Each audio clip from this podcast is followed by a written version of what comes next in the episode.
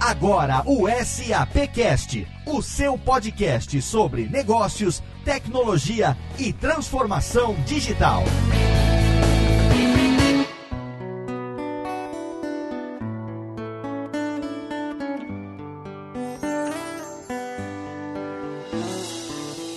Seja muito bem-vindo. Eu sou Léo Lopes e está no ar mais uma edição do SAPcast, o podcast da SAP Brasil. Nosso encontro semanal esse mês para falar sobre negócios, tecnologia e transformação digital. Hoje, mais uma vez, ao vivo, diretamente do SAP Now 2019, com o segundo programa especial de cobertura desse evento, que não é mais SAP Fórum, agora é SAP Now e eu tenho novamente aqui, do meu lado esquerdo, Rodrigo Murad. Fala, Léo, tudo bem? Segundo dia, como está sobrevivendo? Tamo firme e forte, né? Firme e forte, não tão Pé- firme, não tão forte. Exato, pé doendo, costas doendo, mas doendo. falta pouco, falta Mas pouco. olha, um conteúdo muito rico. Nosso primeiro dia trouxe depoimentos incríveis de parceiros aqui e também de clientes relacionados a praticamente todos os produtos, né, Max Cunha? E aí, Léo, segundo dia, tá quase Segundo acabando. Exatamente, a gente tá cheio de casos de sucesso aqui, como o ouvinte Acompanhou no programa Acom- anterior, Exatamente. com certeza. Sim. Já teve lá essa experiência. E a gente teve também a participação, ele está aqui hoje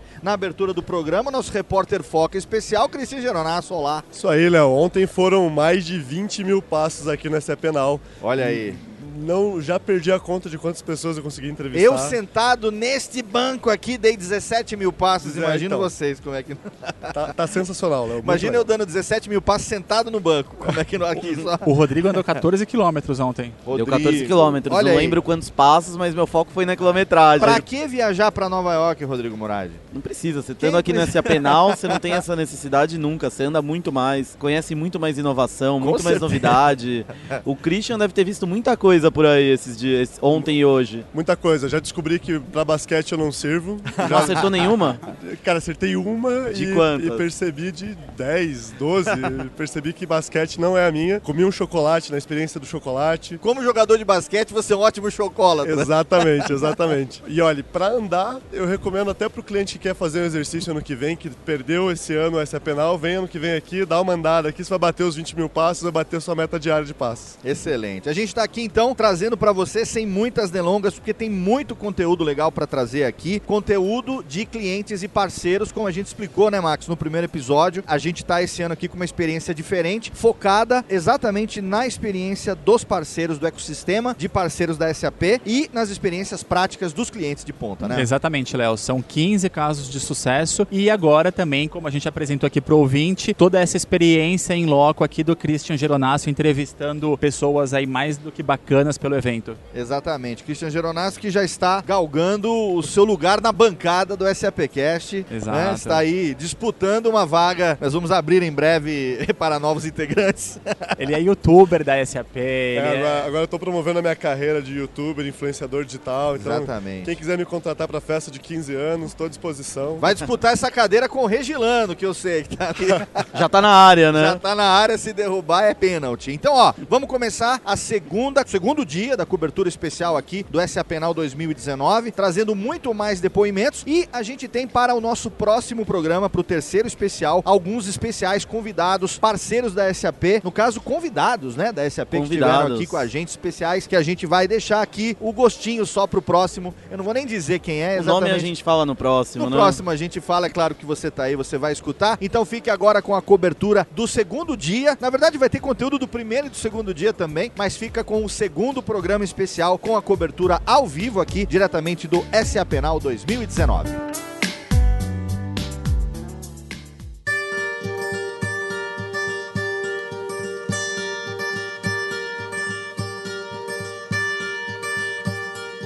SAPcast ao vivo dentro do SA Penal 2019, trazendo mais uma vez diretamente da Mega Work. Ele que é CEO, meu amigo Alexandre Carvalho, seja bem-vindo. Muito obrigado. Mais Léo. uma vez juntos aqui, mais uma vez trazendo um case de sucesso, dessa vez relacionado à implementação de uma outra solução SAP para um outro mercado, né, para uma outra área de atuação totalmente distinta do nosso primeiro exemplo, mostrando também toda essa questão da versatilidade. E agora trazemos um exemplo que tem na questão da, da segurança, do compliance, uma questão fundamental, né? Sem dúvida. Um case importantíssimo, tempo recorde. é, trouxe todo o potencial da, da ferramenta, que no caso é o Ariba, trazendo uma segurança importante, trazendo uma transparência muito importante para a Fundação Renova. Então, por favor, apresente você, o nosso convidado, por gentileza. Eu tenho aí a, a grata a gratidão também, né, no sentido do, do, negócio do Paulo Massara, um parceiro que nos acompanha já, já há algum tempo, que confia aí nos nossos serviços, nossos agradecimentos aí. É, e aí foi o principal patrocinador desse projeto dentro da fundação. Alexandre, boa tarde, boa tarde, Léo. Prazer boa estar tarde. aqui falando com todo Prazer mundo. Prazer conhecê-lo. É, participar desse evento aqui do SAP Now é sempre importante e assim, acho que bons essa questão de depoimento, de bons depoimentos são sempre, são sempre bem-vindos. Né? Fundação Renova, é, para quem está conhecendo agora, é simplesmente a maior fundação do Brasil? É, a maior fundação do Brasil, a quinta maior fundação do mundo. E para quem não conhece, explicando um pouco do histórico da Fundação Renova, ela nasceu é, depois da, da, da, tragédia de 2015, né? Isso. Do rompimento da... Do rompimento da barragem Fundão, Barragem de Fundão, lá em Mariana, né? em Minas Gerais. Sim, e aí uh, foi fruto... Explica um pouco para o nosso ouvinte Explico. de como que nasceu, qual foi a origem da fundação, porque ela já é, nasceu, diferente muitas de outras que vamos começar para ver o que a gente faz, ela já nasceu com uma responsabilidade enorme na sua origem, né? É, é isso, é, a fundação ela nasceu no, no rompimento da barragem Fundão em 5 de novembro de 2015. Ela entrou em operação mesmo, a fundação entrou em operação em agosto de 2016. É uma organização é, relativamente nova, nós estamos aí com três anos de operação e, como você disse, ela já nasceu grande ela a, a, a, extensão do acidente da Samarco foi, foi muito grande, são 670 quilômetros de lama que desceram pelo Rio, pelo, pelo Rio Doce e, e a fundação ela foi criada exatamente para poder reparar e, e, e reconstituir tudo, tudo, tudo que, em função do que aconteceu do acidente. Então ela tem hoje 39 programas, são programas desenvolvidos em, entre social e ambiental, é, é, desses, desses programas eles se desdobram em, em, projetos e aí nós temos desde projetos da área de cultura, educação, até projetos de reconstrução de distritos, reconstrução de vias, pontes e por aí vai. Tem, então são várias, são várias iniciativas dentro, dentro de uma fundação. E Alexandre, o relacionamento da Megawork é, com a Fundação Renova, na verdade, precede a, a constituição da fundação porque você já tem um histórico de relacionamento com a Samarco. Exato. E aí, quando surgiu essa necessidade agora, enfim, vocês estão ali já como parceiros naturais dentro do processo, né? Exato. Nós, a, a Fundação Renova, ela, ela nasceu com um split na, do, do, produto da, da, da Samarco. É, eles são usuários do, de SAP já há bastante tempo. E aí, com esse split, naturalmente vieram uma série de necessidades para a Fundação Renova. A Fundação Renova é, é, usuária de vários produtos SAP, entre a Ariba, Concur, DocSign. E aí a gente, com essa experiência já da Samarco, a gente teve a oportunidade de prestar esse serviço e fazer esse, esse case. E agora, é, essa necessidade do SAP Ariba, ela nasceu mais especificamente da necessidade de quê? A, a, a Fundação Renova vinha de uma tentativa de implementação de um produto é, para justamente fazer todo o processo de transparência no processo de compra de suprimentos. Uh, esse processo acabou sendo interrompido e a gente, levantando as necessidades, a gente identificou a oportunidade de apresentar o Ariba. E aí, com apoio da SAP, a gente fez um, um processo relativamente curto de abordagem do produto, mostrando, obviamente, as vantagens, a segurança, o compliance, a integração, obviamente, com, com, com ECC. É, e daí surgiu o projeto e a gente fez a defesa e, e, seguimos em frente com o projeto, como dito, em tempo recorde, oito semanas de implementação. Oito semanas? Oito semanas. De um processo que normalmente para a implementação disso geralmente costuma levar quanto tempo? Nós temos processos. Depende do depende escopo. Depende do claro, escopo, né? sim. Foi um escopo é, um pouco mais curto, né, mas embora complexo pela natureza da própria fundação. Uh, seria um, projeto, um processo normal de três a quatro meses. Seria aceitável que três, quatro meses, um prazo tranquilo. Sim.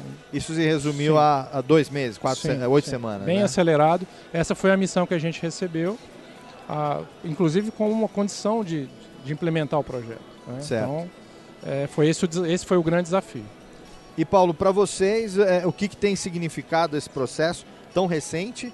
Né? É, o que, que, o que, que particularmente a Fundação Renova é, busca com isso? O que, que você já começa a, a, a perceber que é possível, que está sendo possível, que será possível através dessa implementação?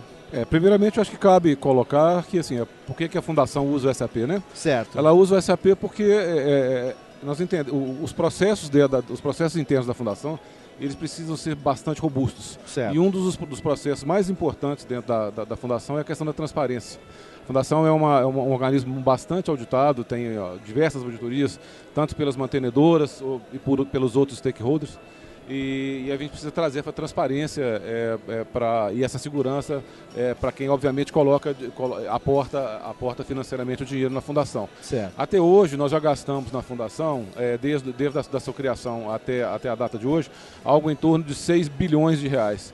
Então assim, é um dinheiro bastante considerável, né? Esse dinheiro precisa ser, ser bem controlado e a gente utiliza o SAP para isso. E dentro da visão, dentro da visão da fundação, toda vez que aparece uma oportunidade nova, cuja existe uma agregação de valor e uma maior segurança para os nossos processos, a gente avalia e ela sendo viável para a implantação, a gente, a, a, gente coloca no ar, que foi o caso do, que foi o caso do, do, do Ariba que nós colocamos, do, do, processo do Ariba que nós colocamos agora. Sim. Então ele está trazendo para nós hoje uma maior transparência, uma maior segurança que a gente já tinha no, no modo do ECC, mas ele vem agora complementar e robustecer esse processo.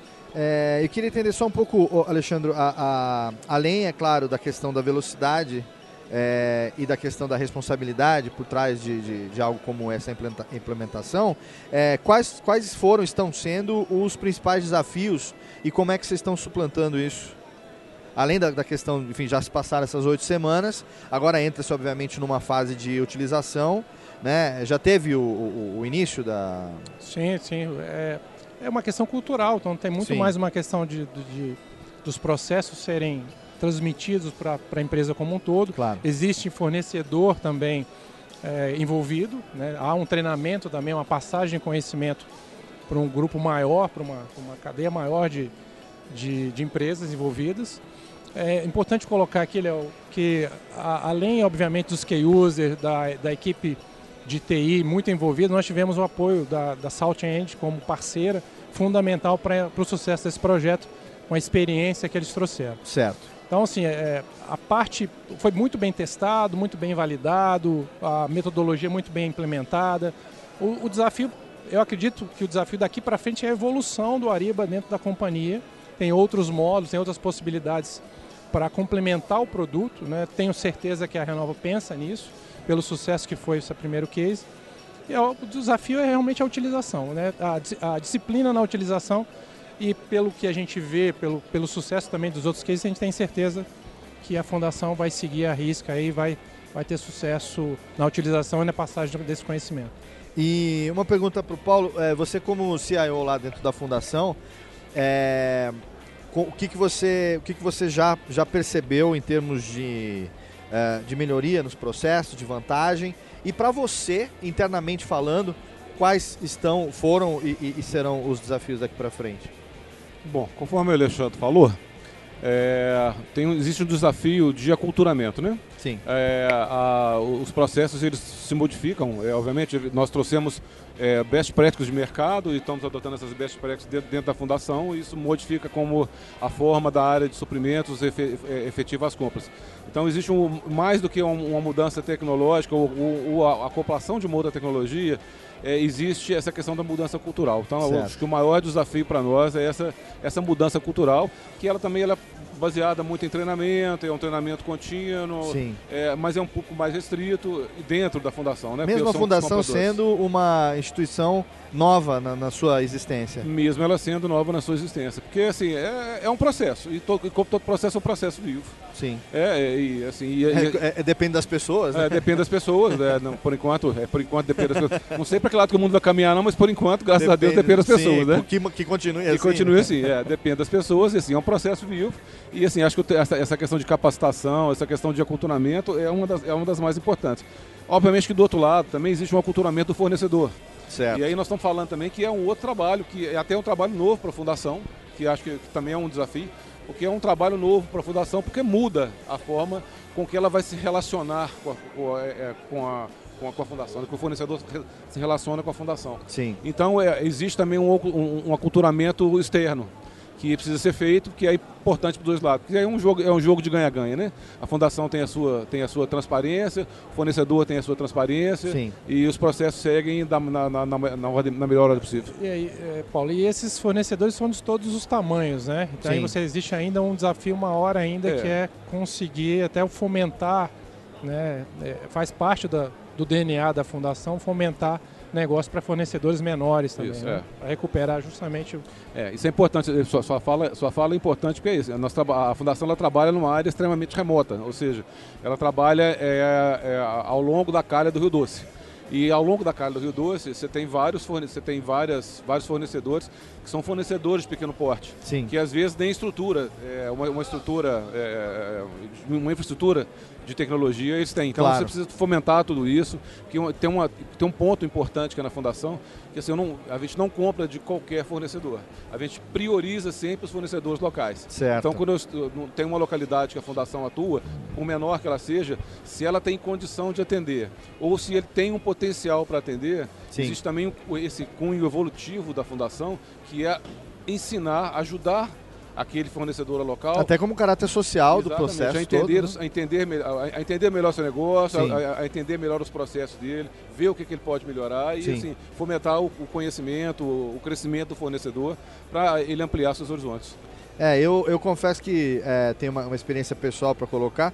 É, eu sou prestador de serviço para a SAP, né? Então, num determinado momento também, eu tive como fornecedor que cadastrar todos os meus os meus produtos né, no sistema do SAP Ariba e no primeiro momento você encontra aquela resistência inicial por conta do diferente, né, por conta da mudança, é, no fato da questão da limitação tecnológica, no caso para mim não se aplicar, mas a diferença antes você resolvia por um e-mail, trocava um e-mail, ah, vamos lá, manda uma proposta, não sei o que, e, e formalizava o processo por e-mail. É, e de repente agora você tem um sistema, né? Então ah, o, a- a- o- o benefício que se tem dessa adaptação, que no primeiro momento pode até ser um tanto quanto difícil, ele vem no momento que você tem uma total segurança desse processo, né?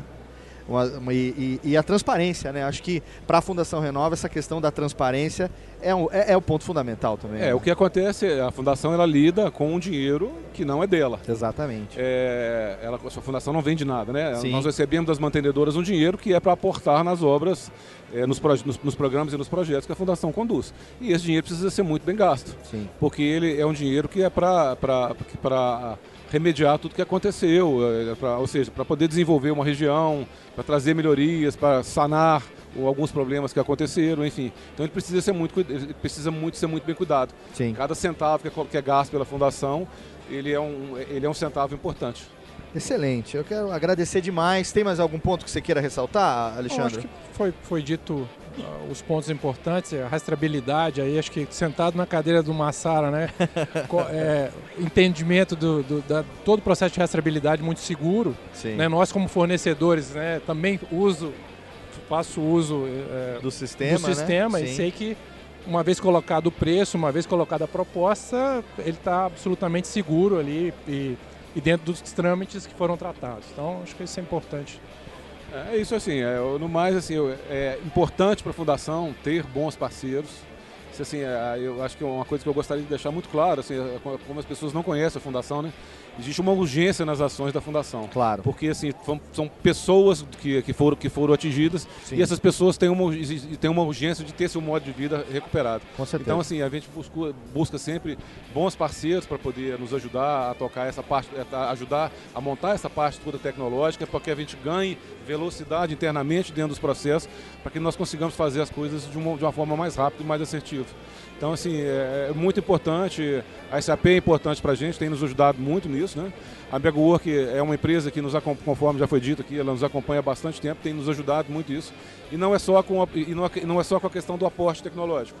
É, é- é a questão também de você colocar uma, uma, uma, uma situação e você ter, assim, olha, para essa situação você tem, você tem essa resposta, você pode usar esse produto. Então, Sim. assim, essa parceria de consultoria, essa parceria de apontar o produto, de, de ajudar a gente a entender o que está acontecendo. Ajudar a que pode- entender, né? é, e o que pode melhorar, o que pode Sim. ser de melhor para que a gente possa alcançar sucesso. Isso é bem importante também para isso. E a Megoa faz isso muito bem. Confiança não só é, na solução, mas principalmente na parceria, que é o, a, a, o cerne de tudo, a É, origem tenho, de tudo. eu tenho né? comigo, eu, assim, como bom mineiro, né? Eu tenho comigo confiança é tudo. Com certeza. É, não precisa, você- às vezes você não precisa nem assinar um papel. Se você Não. deu a mão e molhou no meu olho, a Exatamente. confiança é tudo. Eu não vou A palavra- tema, mas a confiança é tudo. Sim, né? Eu ainda eu tenho idade suficiente para dizer que aprendi do meu pai que a palavra de um homem vale por um É, escrito. por aí. Era assim isso Por que eu ouvia meu pai falar. Claro que hoje em dia vivemos outra época, É. mas a questão da confiança continua sendo fundamental Sem no relacionamento humano. Agradeço, Alexandre, demais você ter trazido mais um case de sucesso para enriquecer aqui o, o SAPcast aqui dentro do SA Penal. Parabéns a Megawork pelo trabalho. Obrigado pela parceria sólida. Muito obrigado, Léo. E quero Obrigado agradecer ao Paulo e desejar vida longa e um, um excelente trabalho para a Fundação que consiga atingir todos os seus objetivos e mitigar todos esses, esses problemas que que estão acontecendo com, essa, com a região, tanto ambiental quanto com a vida das famílias. Que você tenha lá uma boa gestão e que o sistema ajude a, a- a isso acontecer da maneira mais confiável possível. Olha, obrigado, obrigado pelo espaço. Espero voltar aqui ano que vem, né? Trazendo um- Trazendo muito mais, mais- exemplos. Trazendo muito mais exemplos. Por favor. Com certeza, estaremos contando com isso. Obrigado, meus amigos. Muito obrigado.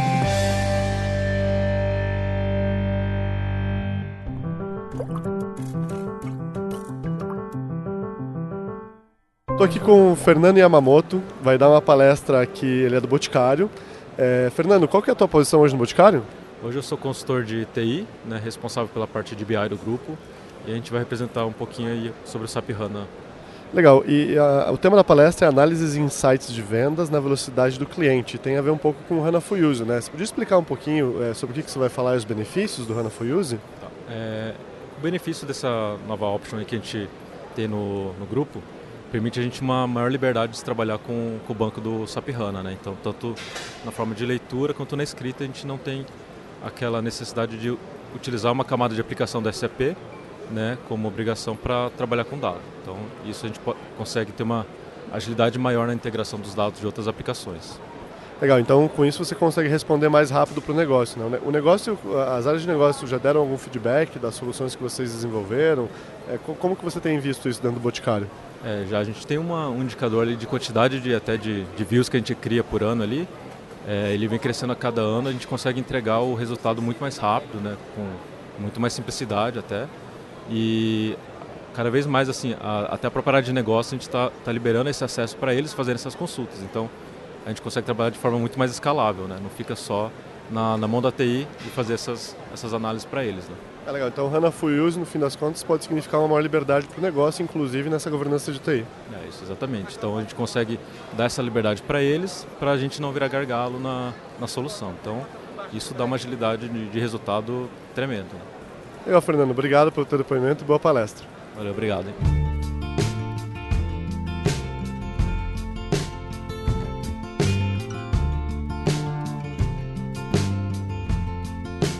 SAPcast ao vivo dentro do SA Penal 2019, trazendo mais um parceiro e mais um cliente, trazendo um case muito bem sucedido, só que dessa vez, diferente daqueles que nós apresentamos até agora, não necessariamente relacionado a um produto ou uma solução SAP, mas sim a uma solução para as soluções SAP. Eu tenho aqui ao meu lado representando a Ultracom, Morales, seja muito bem-vindo Obrigado. ao SAPcast, o Márcio Gonçalves também. Obrigado. Sejam bem-vindos aqui ao SAPcast. É, Para o nosso ouvinte do SAPcast, que obviamente pode não conhecer, ou sim ou não conhecer, é, explica um pouco para a gente é, o que é a Ultracom, o que, que vocês fazem lá, qual é a função né, da empresa de vocês Ok. e o relacionamento da Ultracom com a SAP. Perfeito. Bom, a Ultracom é uma empresa já que completou 20 anos e tem como principal negócio o fornecimento de mão de obra especializada, tanto para empresas como a que o Eduardo dirige, que implementam projetos de SAP, como também para clientes finais. Então nós fornecemos, recrutamos no mercado e fornecemos uma mão de obra especializada para complementar o quadro de um projeto para que o- esses nossos clientes possam eh, fazer suas entregas de uma maneira eh, completa, ágil, porque nós temos como nosso principal negócio a busca de recursos. Certo. Então nós temos que ter agilidade né, e qualidade na busca desses profissionais para que eles possam fazer suas entregas de uma forma também que mantenha essa qualidade assegurada. Perfeito. Então, uh, o cliente ele tem uma necessidade para utilizar alguma solução SAP e essa solução demanda um profissional que entenda da utilização desse sistema. Perfeito. E muitas vezes pode acontecer que a encontrar esse profissional qualificado seja complicado. Perfeito. A Ultracom entra na facilitação disso. Isso. É, inclusive no treinamento e qualificação desses recursos humanos para isso, ou você busca no mercado Não. profissionais que já tenham essa qualificação? Justamente, porque clientes como a empresa que o Eduardo dirige, eles requerem eh, profissionais já com experiência. Ah, perfeito. E não em formação. Perfeito. Então, nossa busca é por profissionais que já tenham experiência para entrar e compor nessa equipe de projeto e para que a entrega seja feita. Sim, você tem um, É. ban um banco de talentos, pessoas Exatamente. eventualmente que eh, já têm essa qualificação específica, com uma Sim. experiência, uma bagagem, Sim. que vão atender uma necessidade do cliente. Exatamente, ele tem que ser um atendimento quase que cirúrgico. Ele vai lá Sim. com uma especialidade e resolve aquela frente que ele não diferente, diferente de um treinamento, de uma capacitação, Não, né? totalmente diferente. totalmente. Perfeito. E Márcio, você é, é gerente comercial lá dentro da dentro da Ultracom. Isso. O seu relacionamento é então diretamente com, essa, com, com esses clientes, né? Acho que eh, qual a sua função específica lá com relação a a detecção acontece do cliente para vocês ou vocês têm um trabalho proativo de oferta disso? Como é que funciona?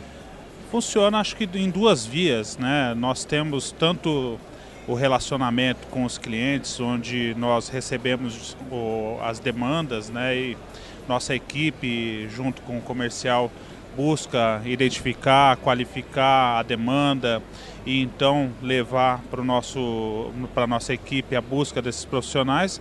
Como muitas vezes a gente trabalha de uma forma proativa junto com o cliente, né? onde desde o levantamento das necessidades em tempo de proposta, né, a Ultracom já procura fazer todo o staff da equipe buscando os melhores profissionais do mercado para apoiar não só na futura entrega, mas também às vezes na elaboração de propostas. Eu, eu acho que, Márcio, que também você poderia falar um pouquinho, que o Márcio representa perante a SAP o nosso contato da, da aliança, da parceria. Certo. Falar um pouquinho da nossa parceria SAP, do ecossystem, né? Sim. A Ultracom ela tem uma história interessante, né? Ela nasceu em é, em, 90, em 98, né? E ela nasceu no setor de utilities, né? Então, certo. é, durante muitos anos a Ultracom ela foi um parceiro onde nós tivemos aí um foco muito grande nesse setor, né?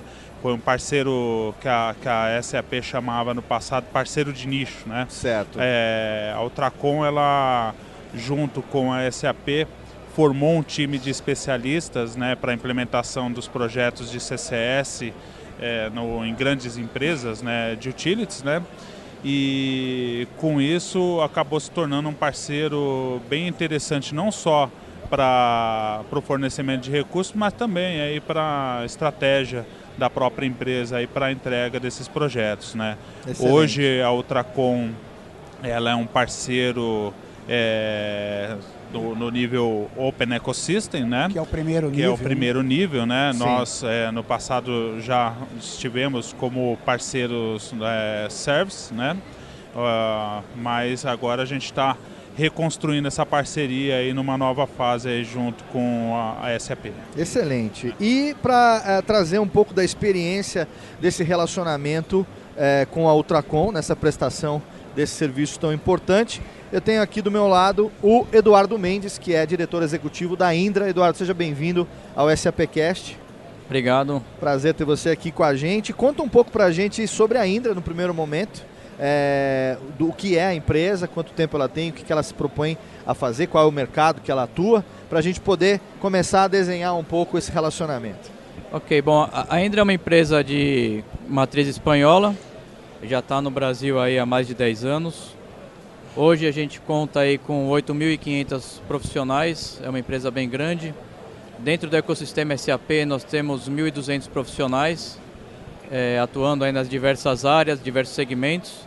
E justamente por ser uma empresa muito grande onde eu tenho uma, uma capacidade muito grande de projetos, eu começo projetos quase todos os meses, a Ultracom desempenha aí um um parceiro estratégico, porque me ajuda não só na, na captação de recursos, no recrutamento, quando o meu recrutamento interno não dá conta, mas também fornecendo mão de obras quando às vezes você tem um projeto que precisa de uma demanda específica, onde eu não tenho capacidade de alocar pessoas ou de, ou de atender internamente, e a Ultracom me, me fornece recursos especialistas para que eu consiga cumprir meus prazos de projeto e tudo aquilo que foi acordado com o cliente. Perfeito. E, e a Indra, quando você fala dos projetos, a gente está falando de que tipo de projeto? Projetos, nós temos projetos, todos os projetos de implementação SAP, isso vai desde os projetos mais tradicionais, como agora as migrações de S4HANA, mas projetos de SuccessFactors, Ariba, temos muitos projetos de Fiori.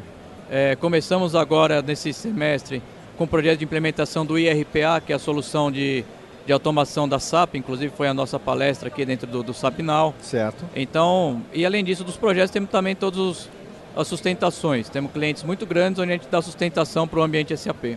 Quer dizer, a gente tem uma, uma aqui do meu lado esquerdo uma empresa é, como cliente final que já é uma empresa de projetos de sistemas SAP, que já tem esses profissionais no seu quadro. Dos 8.500, você tem 1.200 profissionais Exato. dentro dessa, dessa, do ecossistema da SAP.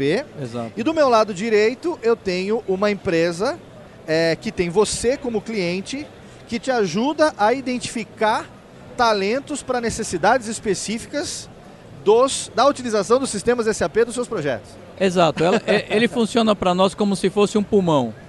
Né? Vamos supor, se eu tenho no mesmo mês dois projetos começando, tá. projetos às vezes que nós temos que alocar 30, 40, 50 pessoas, eu não tenho capacidade interna para atender e meu recrutamento interno também não tem capacidade para captar identificar e trazer esses profissionais. Perfeito. Então aí a Ultracom entra conosco para, às vezes, fazer parte do recrutamento para que seja um recurso Indra, ou às vezes para nos fornecer recursos especialistas para complementar os recursos que eu já tenho dentro da Indra. Perfeito. O Morales, você falou para mim que a gente, é, é, é, a busca, na verdade, é, se dá por conta de da necessidade de ter profissionais que já têm uma experiência Sim na utilização desses sistemas. Né? Justamente. Né? Agora, a, os sistemas eles estão sendo atualizados a todo momento.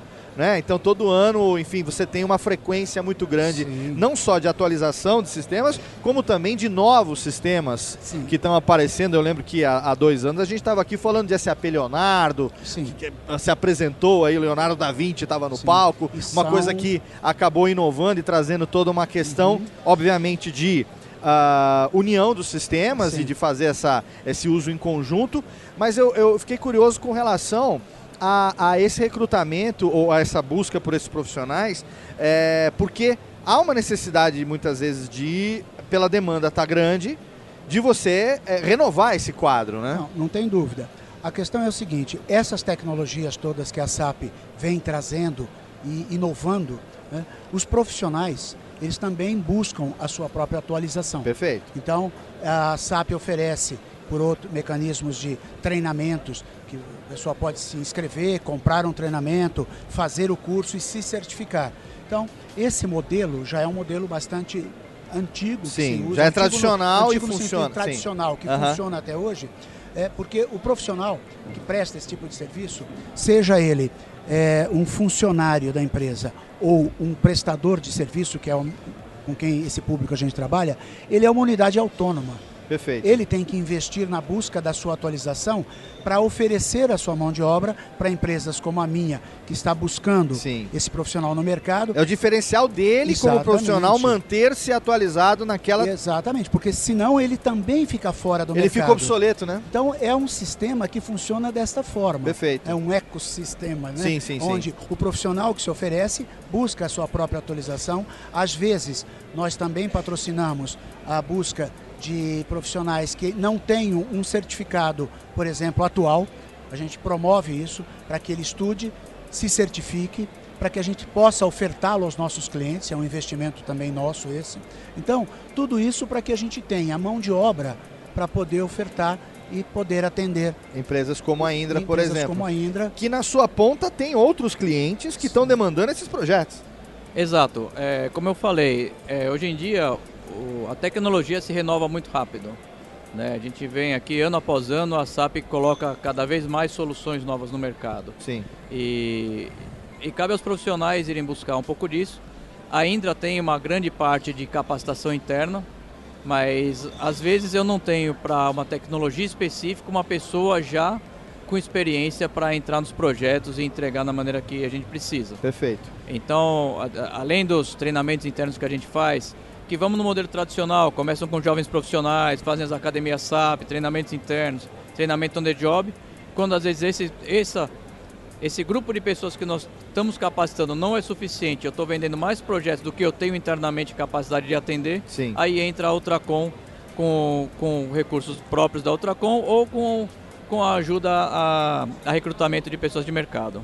Então, hoje nós temos uma base de currículos, com mais de 15 mil currículos, e nós acompanhamos esses profissionais aonde eles estejam atuando no mercado, para que nós os tenhamos é, num acesso rápido Certo. no momento que uma demanda dessa aparece. Então, nossa empresa, se a gente pudesse resumi-la, ela fica um elo entre o profissional que Sim. precisa de um projeto, as empresas que têm projetos grandes, como a Indra, né, ou até um cliente final que possa precisar da alocação direta lá, nós fomos esse elo que unimos a necessidade de um lado com a necessidade de outro lado e achamos esse profissional com essa agilidade, porque fazemos basicamente essa, essa atividade. Perfeito. Então, com isso, a gente consegue prover esses profissionais e eles, com isso, conseguem ter projetos que eles precisam para continuar suas carreiras. Esse é o nosso papel.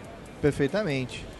Eu acho que era até interessante complementar aqui nesse momento, né, que a Ultracom ela desenvolveu ao longo desses quase desses 20, anos, né?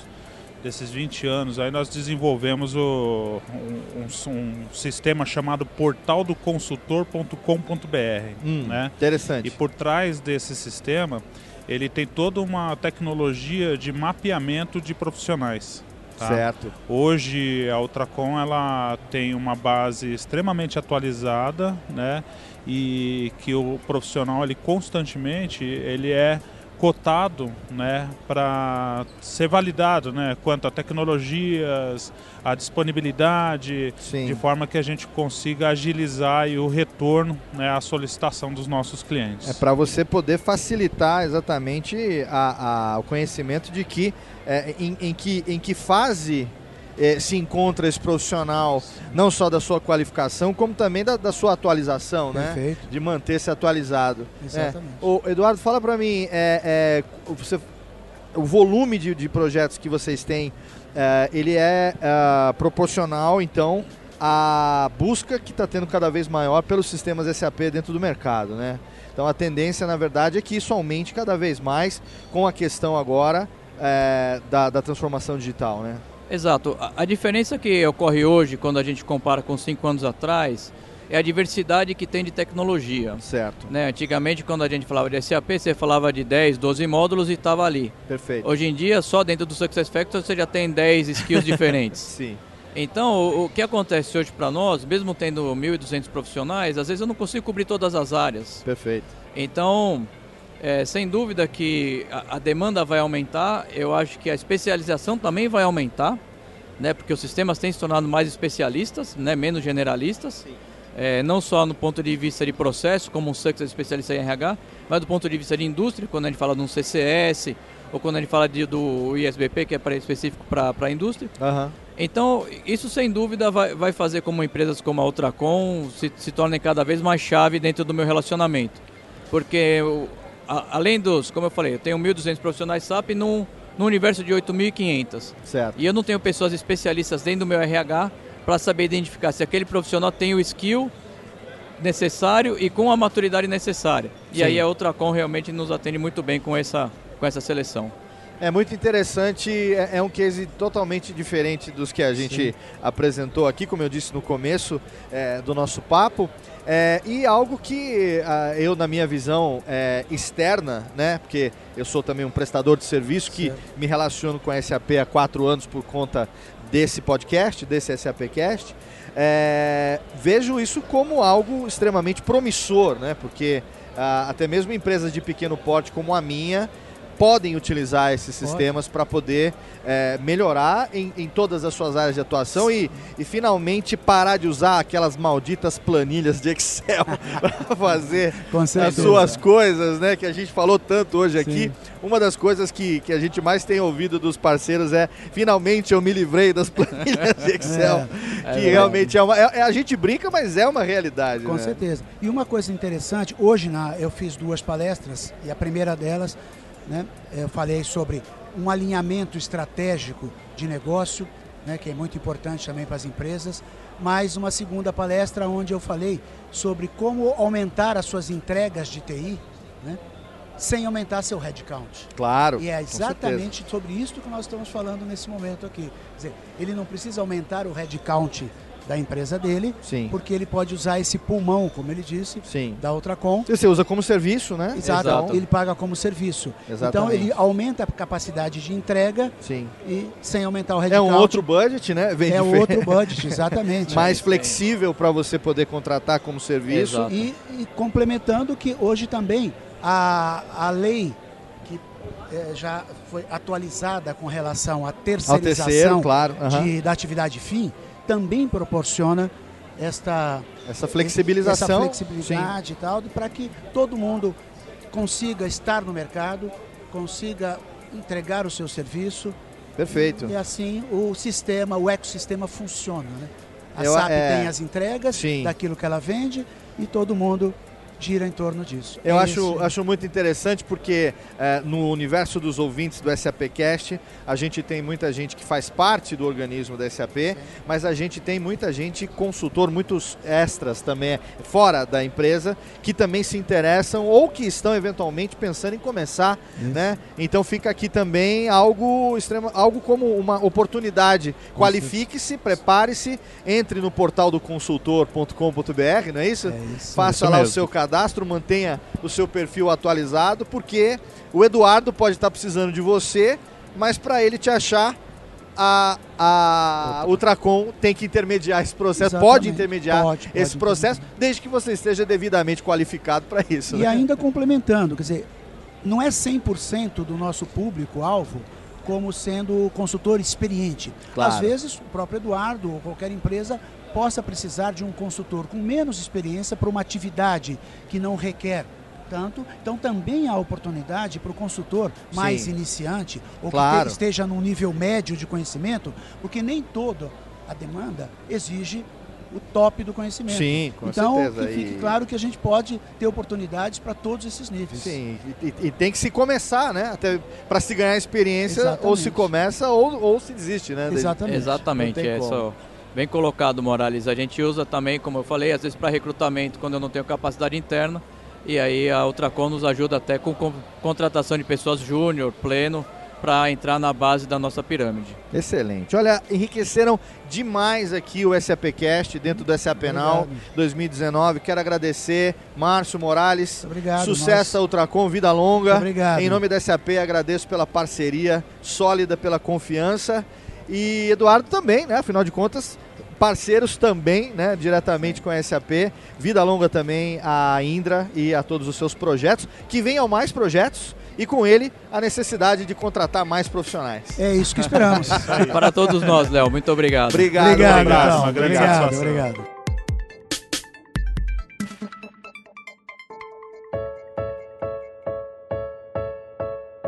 Estou aqui com o Júnior Freitas, acabou de assistir a palestra da Natura sobre o caso de blockchain. É, Júnior, fala um pouquinho o que você achou desse caso. Você também é responsável pela equipe de VE no Brasil. Como que o evento do Customer Experience hoje aqui no SAP Now se conecta com a sua equipe? Explica um pouquinho para o nosso ouvinte. Cris, eu acho que o mais interessante desse evento, esse ano a SAP ela coloca todo o seu investimento e a sua força na gestão da experiência junto com a gestão dos dados operacionais. E é muito interessante ver como a gente está investindo em tornar a, plataforma e as soluções mais consumíveis pelos clientes e o caso da Natura foi um grande exemplo.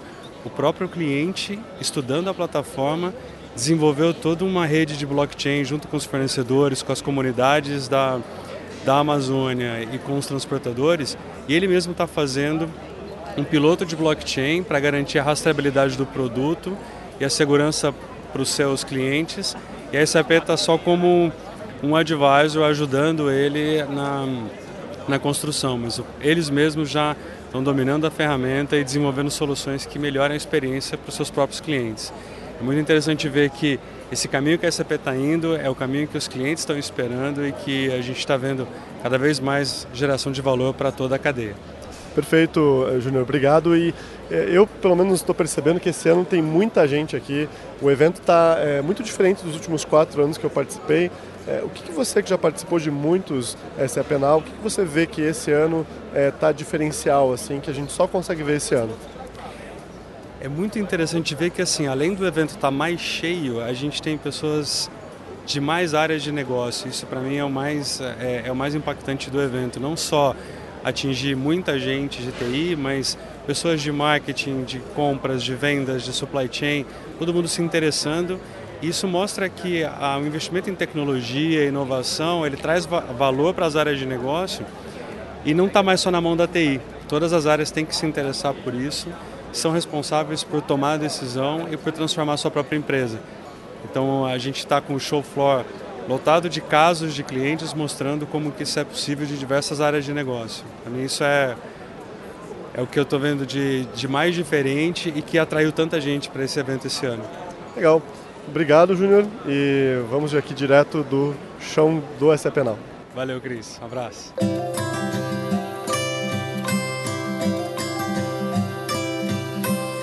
SAPcast ao vivo no segundo dia do SAP Now 2019. Eu tenho aqui ao meu lado mais um parceiro da SAP, dessa vez Álvaro Farana, CEO da Star IT. Tudo bem, Álvaro? Tudo bem. Prazer receber você aqui no SAPcast. A gente tem aqui um case de um cliente que você vai trazer para a gente no setor de varejo, que é a, a especialidade da sua empresa. Queria que você apresentasse para o nosso ouvinte eh, a sua empresa um pouco melhor, o que, que a Star IT faz, quanto tempo ela tem de mercado, relacionamento com a SAP. Ok.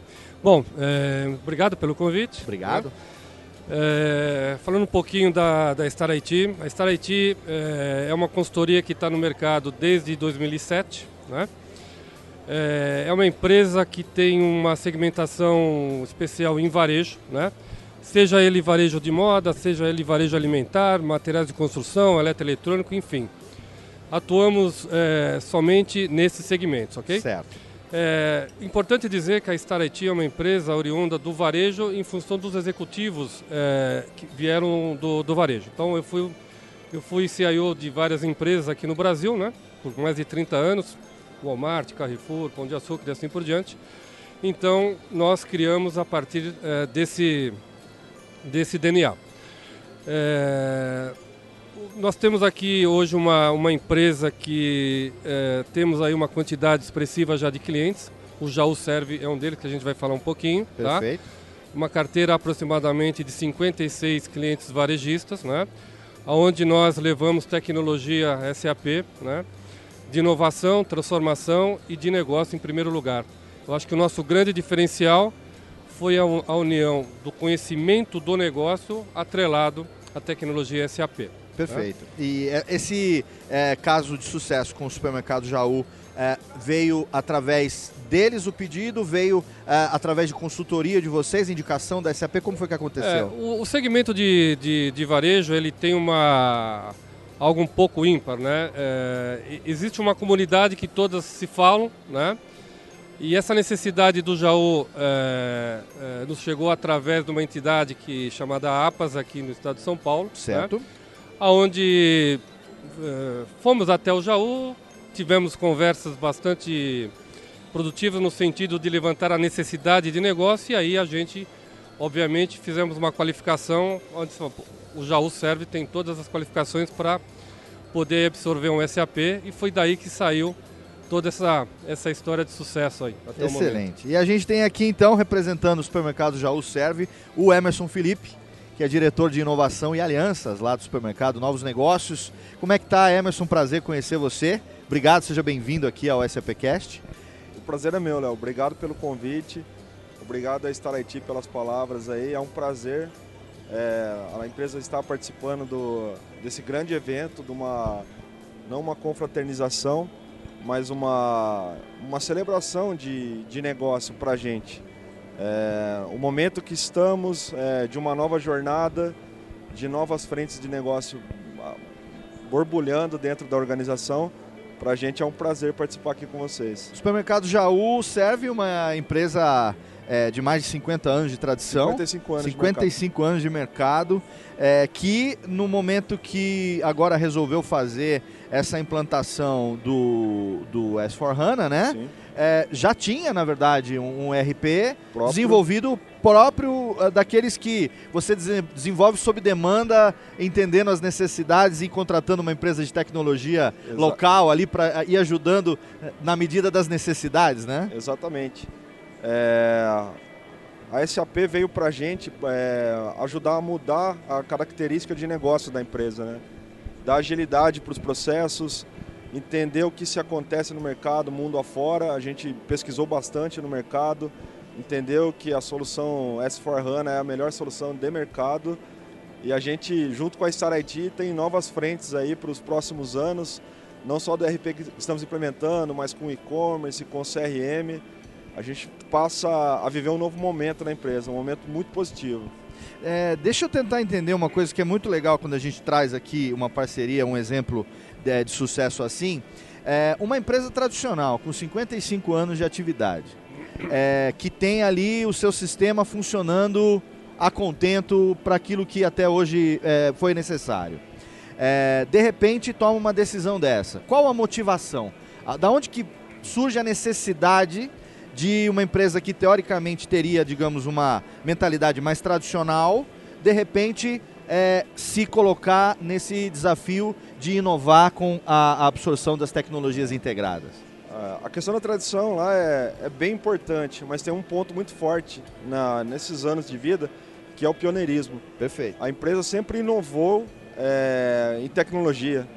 É, mesmo tendo um RP próprio, se você pegar a estrutura de data center, rede, segurança, sempre esteve à frente dos outros, né? Nós somos a primeira empresa do, do Brasil a implementar um checkout é, com reciclador de dinheiro. Então, existe dentro do, do DNA do, dos sócios, do, da empresa, um pioneirismo que contagia todos lá, para a gente entender esse novo mundo, né? E a gente fala muito hoje em CX, né? Sim. Customer Experience é, entender bem a necessidade do cliente. E a gente esteve sempre um passo à frente dos outros. A, gente, a, a tradição é importante, mas o pioneirismo lá é, é o primordial para que a gente consiga entender bem as necessidades dos clientes. Perfeito. Quando foi que começou, Álvaro, esse processo lá do supermercado Jaú? Uh, quanto tempo já tem? Em que fase da implementação que a gente está? Tá. Bom, o projeto ele foi, ele foi fechado em final de 2017. Certo. Tá? Foi um projeto aproximadamente de 14 meses, né? Como foi dito anteriormente, é o primeiro projeto de varejo é, full, né? A gente chama SAP S4 Retail. Certo. Tá? É, e ele já está basicamente 99% finalizado, temos somente alguns detalhes e já está entrando basicamente no modelo de sustentação. Né? Perfeito. Então, esse é o cenário atual do supermercado Serra. E para o nosso ouvinte poder é, entender, qual é a diferença de uma implementação dessa, que você chama de full, full hum. experience, para uma implementação, digamos, uh, uh, parcial ou okay. segmentada, para o nosso ouvinte poder entender exatamente uh, a importância disso que está acontecendo. Tá. Bom, é... Quando a gente entrou no mercado, voltando um pouquinho à história da, da Star IT, no ano de 2007, haviam poucas implementações de SAP tá, para o varejo, porque a SAP até então era muito conhecida como um software, um RP de back-office, principalmente Sim. para o varejo. Certo. Né? Então, quando nós entramos e trazendo toda a nossa experiência do passado, a gente pôde é, quebrar um pouco esses paradigmas. Então, quando a gente fala hoje de uma operação full SAP, nós estamos dizendo que é toda a parte de compras, toda a parte de reabastecimento, toda a parte de preço, toda a parte de promoção, né? Então a gente conseguiu aí atingir todas as camadas de negócio do próprio cliente varejista.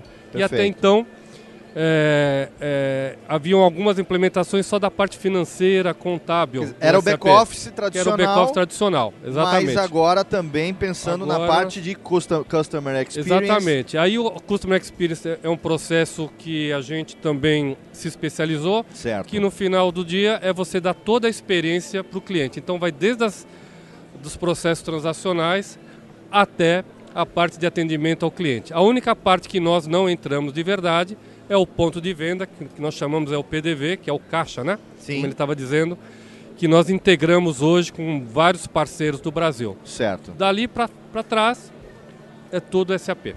E eu queria saber de você, Emerson, é, como é que está sendo isso dentro da empresa, né? Você tem a responsabilidade de é, levar essas a- a- alternativas e, e ajudar a empresa na tomada de decisão do que fazer. É uma responsabilidade grande, né? Porque tem ali é, todo um investimento, não só é, financeiro, mas de tempo, de, de, de- Inte- expectativa, intelectual também. intelectual. Então, como é que está sendo essa experiência lá para o pessoal lá do supermercado Jaú?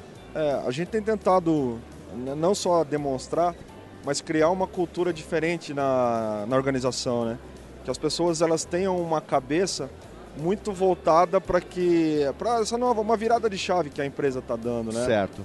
O SAP for HANA tem dado uma, uma agilidade nos processos, é, tem melhorado a curacidade dos dados, tá- está ajudando muito nas tomadas de decisões é, e a gente precisa colocar isso culturalmente nas pessoas, que é, um, é uma nova jornada, né? Sim. Essa nova jornada muito voltada para CX, para a experiência do cliente. É, isso tem tido um resultado muito positivo, né? A gente tem trabalhado aí há dois anos algumas consultorias para pegar essas informações que estamos tratando estratégicas e envolver as pessoas em estratégico também, né? Sim. As nossas lojas hoje têm KPIs, tem resultado de performance, isso na ponta dos dedos, né? Os gerentes conseguem mostrar isso para os funcionários. Isso tem contagiado as pessoas internamente, né? E tem preparado elas para esse novo ciclo.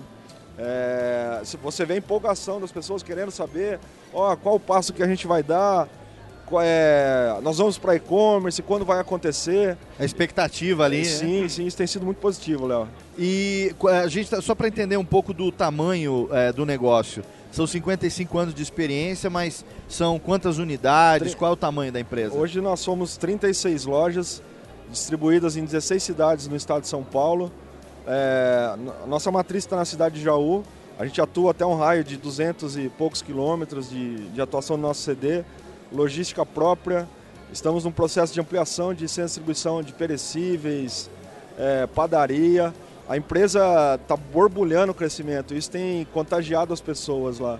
Uma empresa tradicional, como você falou há- há poucos minutos atrás, mas que tem um pensamento muito forte em inovar e crescer. É, esse é um exemplo prático, né, Álvaro, de um pensamento cada vez mais necessário hoje na época de transformação digital, né? Você ter, ah, obviamente, empresas tradicionais com décadas de tradição que tenham a mentalidade aberta e o desejo exatamente de se transformar digitalmente em nome não só de uma eficiência melhor em todos os seus processos, mas de oferecer, obviamente, uma experiência melhor para o seu cliente e, com isso, alcançar melhores resultados e, e prosperar cada vez mais, né? Enfim. Claro. Você levantou um ponto bastante importante, né? É, primeiro, a empresa precisa ter uma estratégia e precisa saber o que ela quer. Certo. Qual é a estratégia? Onde ela quer chegar, né? Até porque nós, como parceiros, como consultorias, é, a gente também precisa agregar além do RP. Sim. né? Então, eu acho que a Star IT sempre faz uma avaliação da, da empresa no âmbito assim. Mudar RP por mudar, trocar tecnologia por trocar, é importante? É importante. Mas Se for só pela ferramenta, não, né? se Só pela ferramenta, por favor, até digo. Como é um projeto, obviamente, a gente não pode de- deixar de dizer, toda mudança, né, é, é uma doença é dolorida, claro Sim, que é sim. dolorida, Tem os, né? os, os 4Ds que a gente Exatamente. chama, né? Faz parte, faz parte As do dores, processo, os desafios, né? exatamente. Um projeto ele é gain, feito né? Exato, basicamente por pessoas, gestão de mudança, Sim. né? Então a gente procura qualificar muito bem o cliente, né, antes que a gente comece um projeto, porque é de uma grande responsabilidade. E a Star IT, ela é uma empresa que a gente sempre procura uma relação de longo prazo, né? é, uma, uma, uma, uma relação que a gente, é, a gente chama que o RP é só a primeira onda, depois vem a onda de, de inovação, porque o, o mundo hoje não para, né? Você sempre aí acorda com inovações. Com certeza. E a gente tem que tá- estar preparado para levar para clientes que também têm a concepção inovadora de poder absorver isso. Perfeito. Que é isso com que a gente é, procura é, clientes hoje com esse perfil, né? Então, Excelente. É mais ou menos isso que a gente procura dentro do JoServe e é um cliente que tem essa, esse, esse DNA, casa com o nosso. E a gente encontrou isso na Star IT também, né? Um parceiro que pensa em inovar, que apoia as iniciativas, que tem uma visão ampla de mercado, que olha para o segmento não de uma forma simplista, de uma troca de RP, mas de uma consolidação de um novo caminho. Sim. Então a Star IT tem sido um parceiro importante, o Álvaro aí tem ah, nos apoiado muito com relação aos novos negócios aí.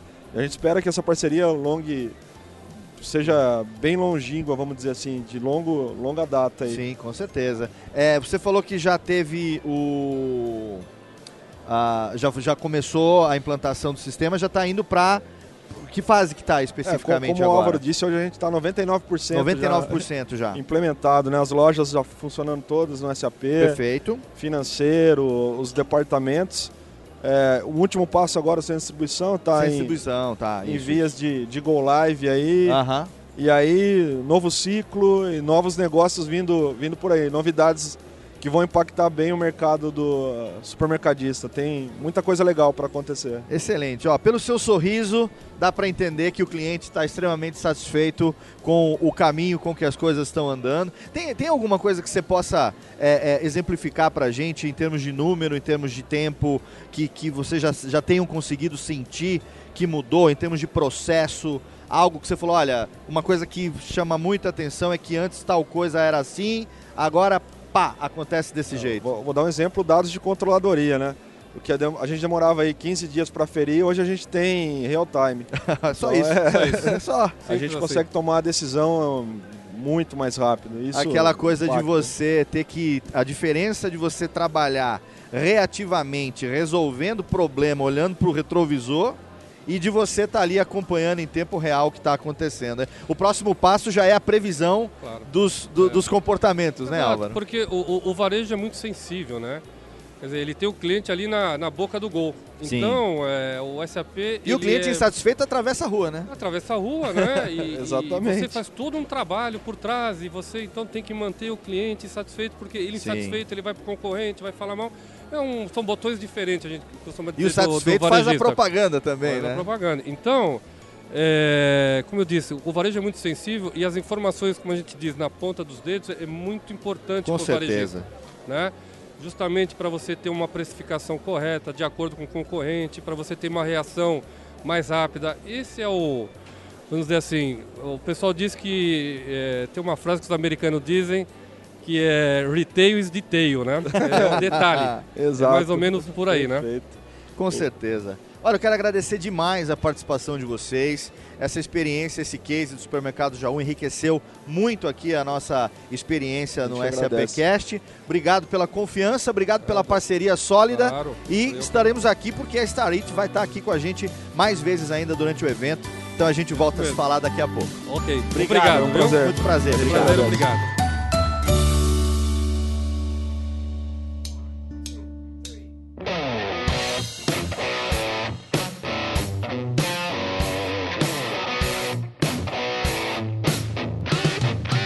Paulo Mendes, CFO da SAP. É, Paulo, conta pro pessoal como está sendo a tua experiência aqui no chão do SAP Now 2019. Christian, o SAP Now, bastante diferente esse ano. Eu gosto super de basquete, de chocolate, então estou me sentindo super em casa aqui. É, a gente vai falar também de finanças bastante, né? Como sempre, a gente tem uma discussão de negócio aqui importante. A gente vai falar das, da importância das reformas para o mundo empresarial privado, que, somos, que é a grande maioria aqui presente. É, então, de novo, a experiência super bacana. Tenho certeza que os dois dias vai agregar muito para quem vier prestigiar a gente aqui. Incrível. E Paulo, você se deu bem na quadra de basquete ali? Eu treinei bastante ontem. Sabe por quê, Christian? Porque amanhã vai ter um grande desafio entre esse baixinho aqui que vos fala e o Guilherme Giovanoni, da seleção brasileira, ex da seleção brasileira. Que responsabilidade, hein? Então não tem que pelo menos acertar um arremesso dos oito que eu tenho. Vamos lá. Então ontem à noite já rolou um ensaio ali na quadra. Eu ontem a minha experiência foi suficiente para saber que eu não posso jogar basquete mais na vida. Boa, você tem talento para fazer o que você faz hoje na SAP. Obrigado, Paulo. Alguma mensagem para os nossos ouvintes do SAPcast? Acho que escutem bastante e também escutem depois o resumo e tudo. É importante aproveitar o conteúdo desses dois dias. É pouco tempo para o tamanho do conteúdo que é produzido aqui. Então fica o convite para todo mundo se aprofundar depois do conteúdo e vendo o que, que se adapta à sua realidade de fato. Legal, muito obrigado, Paulo. Valeu. Estou aqui com o Alan Primo da Pré-Vendas, é, envolvido com todas as experiências aqui é, disponíveis para os clientes. E Alan, conta para o nosso ouvinte como que foram as experiências, é, quais são elas e quais são os feedbacks que você recebeu. Opa, tudo bem, Geronasso? Nós tentamos trazer para os clientes, porque muita gente fala das soluções SAP, aí o pessoal vê muito PowerPoint ou vê a demo, mas ele não experiencia isso. Então, como que isso funciona? Como que funcionaria na vida real? Então, nós temos dois showcases né? Um deles é o showcase que é o Orbit, que o que é o Orbit? Ele é uma, um modelo físico onde nós mostramos o conceito de indústria 4.0. Então você vê na prática como que isso funciona, você vê o, a, a a peça sendo produzida, depois isso sendo replicado no modelo de digital twin, que é um conceito muito novo. Aí todos os clientes que estão vendo isso estão achando muito legal e, pô, eu quero fazer isso, tá? Tem sido uma experiência bem legal. A SAP inovando mesmo é um cenário de inovação mesmo, tá? Então, IoT e várias outras tecnologias ali. Um outro cenário que nós temos é a experiência do chocolate. Ah, então, o que, que nós fizemos? A SAP tem várias soluções na nuvem. Então, como que nós podemos mostrar para o nosso cliente como que essas soluções se comunicam e podem ajudar na transformação digital desses, desses dos seus negócios. Que bacana. Ah, então, nós temos essa experiência que contamos através da produção do chocolate desde lá do início da colheita do cacau até a venda e distribuição desse produto, como cada uma dessas dessas tecnologias SAP ajudam nesse processo. E o legal é que no final você faz tem uma aplicação que você faz uma pesquisa, ela, são três perguntas sobre o seu gosto de chocolate e no final tem um algoritmo que ele sugere o seu perfil, ó, o melhor chocolate para você, ou é o belga, é o meio amargo. Aí tem sido muito legal também o feedback das pessoas. Bacana. O meu perfil, Alan, é muito chocolate. Acho que é o perfil de todo mundo. Legal. Obrigado, Alan. Bom esse é penal para você. SAPcast ao vivo dentro do SA Penal 2019. Eu tenho aqui ao meu lado mais uma vez Álvaro Farana, CEO da Star IT. Prazer ter você de novo aqui com a gente. Prazer novamente. Obrigado. Para quem não sabe, por favor, Álvaro, queria que você apresentasse um pouco mais a respeito da sua empresa, quanto tempo que a Star IT tem de mercado é, e desde quando vem a parceria com a SAP. Ok. A Star IT ela está no mercado já há 12 anos, né? É, é uma empresa especializada em varejo, seja ele varejo alimentar, moda, materiais de construção, fashion e assim por diante. É, somos hoje o maior parceiro SAP América Latina. Né? Temos aí é, todo um, um portfólio de, de, inovação que nós oferecemos aos nossos clientes. É uma empresa numa dimensão de aproximadamente 300 pessoas, especialistas em varejo e em SAP. Né? E o nosso principal foco é trazer aí toda a transformação digital para os nossos clientes varejistas. Perfeito. E a gente tem hoje uma experiência de mais um cliente. Mais um cliente. Mais um cliente no setor. Dessa vez não é no setor de varejo, é no setor de atacarejo. É, é. É uma junção do varejo com o atacado. É o varejo então, que vende o atacado. Que sai atacarejo. Olha aí. É. E é um é, cliente que eu já estou sabendo aqui, porque a minha produção capricha na pauta, que foi pioneiro na implantação de sistemas SAP no Brasil, Exatamente. remontando o longínquo ano da graça de 1999. 1999. Há 20 anos. 20 anos. O Tenda Atacado já estava utilizando SAP, com prazer que a gente recebe aqui, representando o Tenda Atacado, Vanderlei Alexandrino, que é head de TI. Tudo bom, Vanderlei? Tudo bem, o prazer é todo meu, agradecer a oportunidade, né? Acho importante. E sim, a gente tem muito orgulho de falar que em 1999 a gente foi pioneiro, né? E inovador desde essa dessa ocasião na implantação do SAP. O que, que levou a empresa? Eu vou te pedir só para manter o microfone aqui assim, porque esse movimento ele gera um ruído. Só ficar com ele aqui.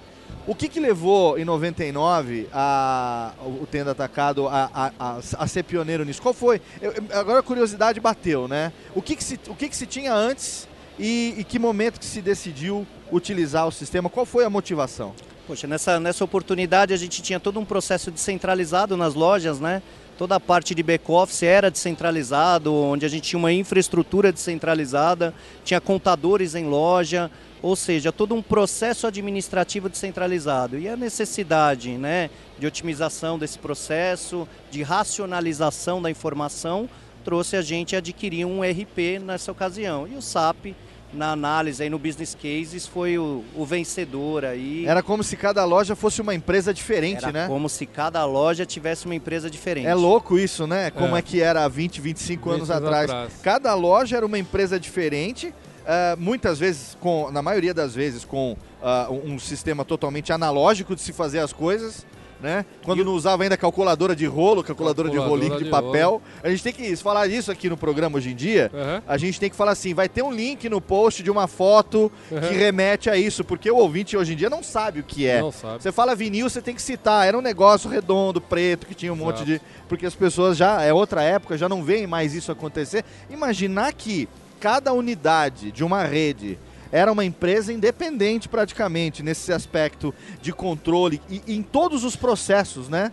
Vem de é, distribuição, abastecimento, controle de estoque, é, questão de gôndola e quantos centenas de processos e depois lá no final alguém na, na, na central tinha que juntar isso tudo e a chance de dar erro era quase inexistente.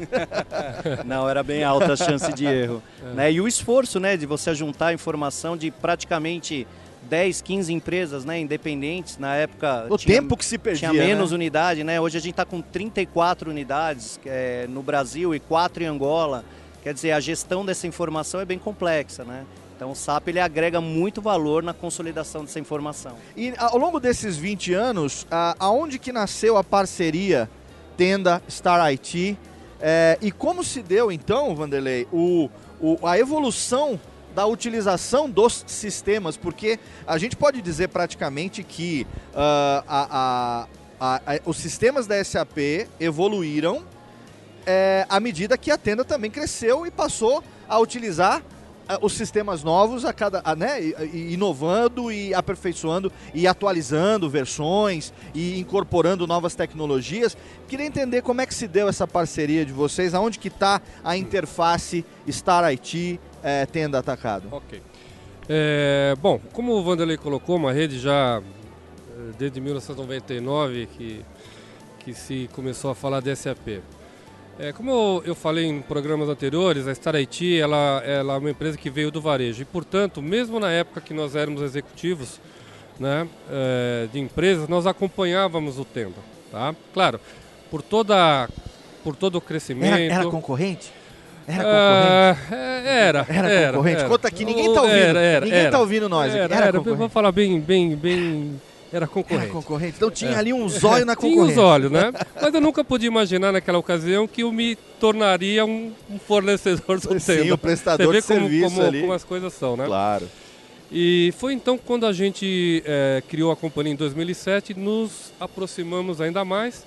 E foi engraçado porque é, em 1999, quando eles é, iniciaram todo esse processo com, com SAP, Claro, isso foi uma evolução, foi um no mercado, foi, mas que esses loucos estão fazendo, né? Colocar um software alemão num varejo, falou, pô, mas o que é que vai dar isso? E nós, claramente, eu particularmente comecei a acompanhar muito de, de perto. E aí foi quando a gente começou a não ter ainda um papel de prestador de serviço, mas como colegas, né? Certo. Você está fazendo, que bacana. Olha, também estou fazendo isso, porque isso é muito tradicional no varejo. Perfeito. Embora são concorrentes, mas a troca de informações é bastante, bastante grande. E foi então que a gente é, se aproximou ainda mais em 2007. Fomos chamados lá por um dos sócios na, na ocasião, né? E aí a gente já começou a plantar a nossa sementinha. Então começamos lá com algumas é, consultorias, a construção de alguns processos e aí a gente evoluiu ao longo do, dos anos aí, junto com o Tenda. Perfeito. Vanderlei, é quanto tempo você está na empresa? Na empresa, um ano. Um ano. É, obviamente que você conhece a história do, do que aconteceu Sim, e tudo, sim, né? sim. É, como que se deu então a, a implementação ao longo do tempo é, desses novos sistemas? E eu queria saber especificamente, hoje a gente tem um case de sucesso de longo prazo, mas eu acho que a gente tem algumas coisas muito pontuais acontecendo é, relacionadas às- aos novos sistemas e às novas tecnologias. O que, que a gente pode trazer dessa evolução e desses cases, talvez ah, o que esteja acontecendo em Angola, enfim, o que, que você pode trazer para a gente disso? Da evolução e de coisas recentes que estão acontecendo que ah, comprovam cada vez mais que a, a- a transformação digital, que já está há 20 anos, continua evoluindo. É, o, o que, que é importante a gente ressaltar, né? O, o SAP implementado em 99, ele, ele embarcava 30% do, da operação do Tenda. Certo. No decorrer do tempo, hoje ele já, ele já cobre 80% da nossa operação. Então, teve uma evolução dos processos do Tenda, né, adotando as melhores práticas de mercado, que a Star IT também embarcou nesse processo, Perfeito. né? Trazendo desde um, do, um, do processamento de um MRP, de um mapa de separação, ou seja, de uma sugestão de compra e da gestão do nosso fornecedor, até a gente controlar a operação de loja ali, né? No processo de conciliação, no fechamento de caixa. É, processos que em 1999 não eram possíveis ainda de ser executados dentro do SAP. Claro. Então, a evolução da plataforma né, tecnológica de 99 para hoje, ela, ela possibilitou a gente embarcar mais processos dentro do RP, reduzir mais o nosso, né, o nosso tempo ali gasto em atividades operacionais e deixar a empresa focada no nosso core business ali, né, que é atender o nosso cliente, que é trazer mais excelência ali no dia a dia. Perfeito. E você Então- citou que tem quatro lojas em Luanda já há- Sim, há, há 10 anos. 10 anos. A gente atua em Angola, né, especificamente em Luanda, com a marca Alimenta Angola, né? São quatro lojas, a gente tem um plano de expansão dessas lojas ainda para os próximos anos, mas também é algo, né, bem inovador, né? Quando você suspeitaria atuar com alimento em Angola. Sim. É uma operação para a gente diferente, culturalmente diferente. A geografia também é o nosso grande desafio lá, né? Claro. A gente tem a questão de fuso horários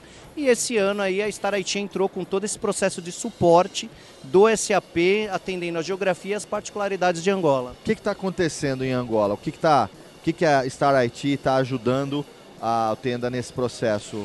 Bom, é... Angola, o a Alimento Angola, né, como o Vanderlei acabou de colocar, é uma rede que está em crescimento. Né? Perfeito. E a utilização SAP lá é full. Portanto, cabe a nós é tentarmos aí, obviamente, guardadas as devidas proporções, né, deixarmos aí a operação com bastante eh, similaridade, tanto no Brasil quanto Angola. Então, nós temos aí toda uma responsabilidade de atendê-los em fusos horários diferentes, né, com as, as localizações pertinentes ao país e, claro, é uma coisa bastante importante, né? É, é ter isso de forma bastante alinhada com o Brasil, porque as decisões principais, né, tanto de tecnologia, de inovação, ela parte do Brasil e se replica para Angola. Pelo Perfeito. menos a estratégia do Tenda até então é essa, né? Perfeito. Então, primeiro tem aqui a experimentação, a Claro. implantação, Claro. comprovação e aí E replicação. Replica, lá. É, toda Sim. essa cadeia de gestão né, sistêmica, ela ocorre aqui do Brasil, inclusive o suporte feito para a região de Angola é feito aqui no Brasil. Para em matéria de inovação, a gente testa, a gente experimenta aqui nas plantas aqui do Brasil e é lógico, o desafio da Star IT é buscar esse padrão, né, buscar essa, essa padronização das melhores práticas que nós temos aqui para o processo de Angola. Uhum. Porque a gente acredita muito que o Brasil ele tem sim um modelo é, é padronizado e inovador que pode aí ajudar a operação do dia a dia.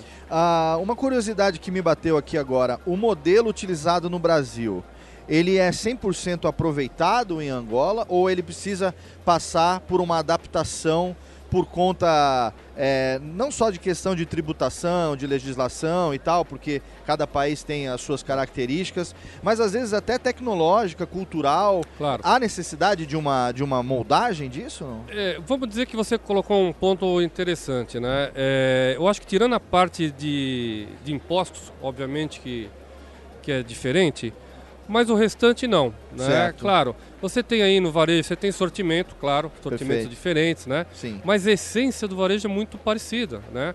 O consumo posso dizer que, que guardadas as devidas proporções também são, são similares. Você tem produtos específicos, mas o conceito varejo ele é muito, muito próximo.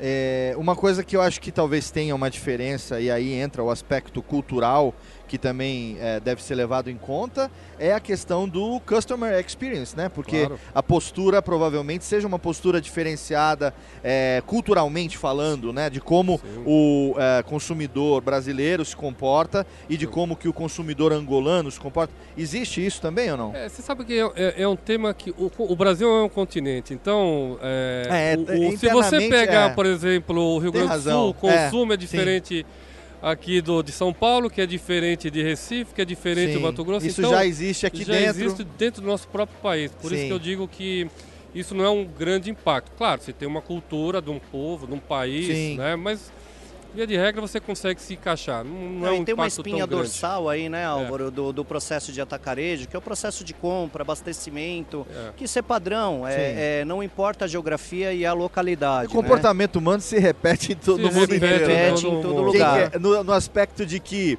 é, a gente até estava falando isso no nosso primeiro papo, né? Ah, o cliente satisfeito ele faz propaganda e volta. o Perfeito. cliente insatisfeito atravessa a rua e compra no concorrente, né? E pior, ele leva 20 outros novos E clientes leva- pro é, concorrente. né? ah, Porque exato.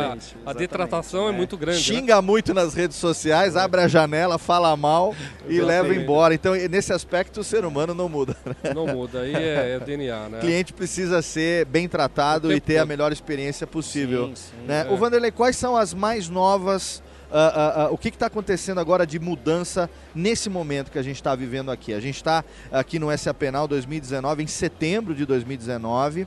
É, a gente tem vocês dois aqui pra gente. Eu acredito que esteja passando por um momento agora onde alguma coisa está acontecendo agora, ou de implantação ou de inovação. O que, que você pode trazer pra gente de novidade, o que está acontecendo quente agora? Bom, né, o Tenda ele tem um plano estratégico para os próximos cinco anos aí de dobrar de tamanho, né? Excelente. Então, dentro desse plano, a gente precisa preparar a casa. 68 lojas, é isso? A gente quer bater 68 lojas para os próximos cinco anos. Olha né? aí, hein? Sonhar, E- sonhar não, planejar grande, né? E para isso, processos escaláveis, né, estruturados, são Perfeito. extremamente importantes. Então, a gente tem na pauta, para esse ano, a implementação do SAC, né, do Service Analytic Cloud da SAP, para a gente poder ter uma gestão orçamentária e de forma estruturada e uma poderosa ferramenta de BI. Uhum. Então, isso ainda para 2019.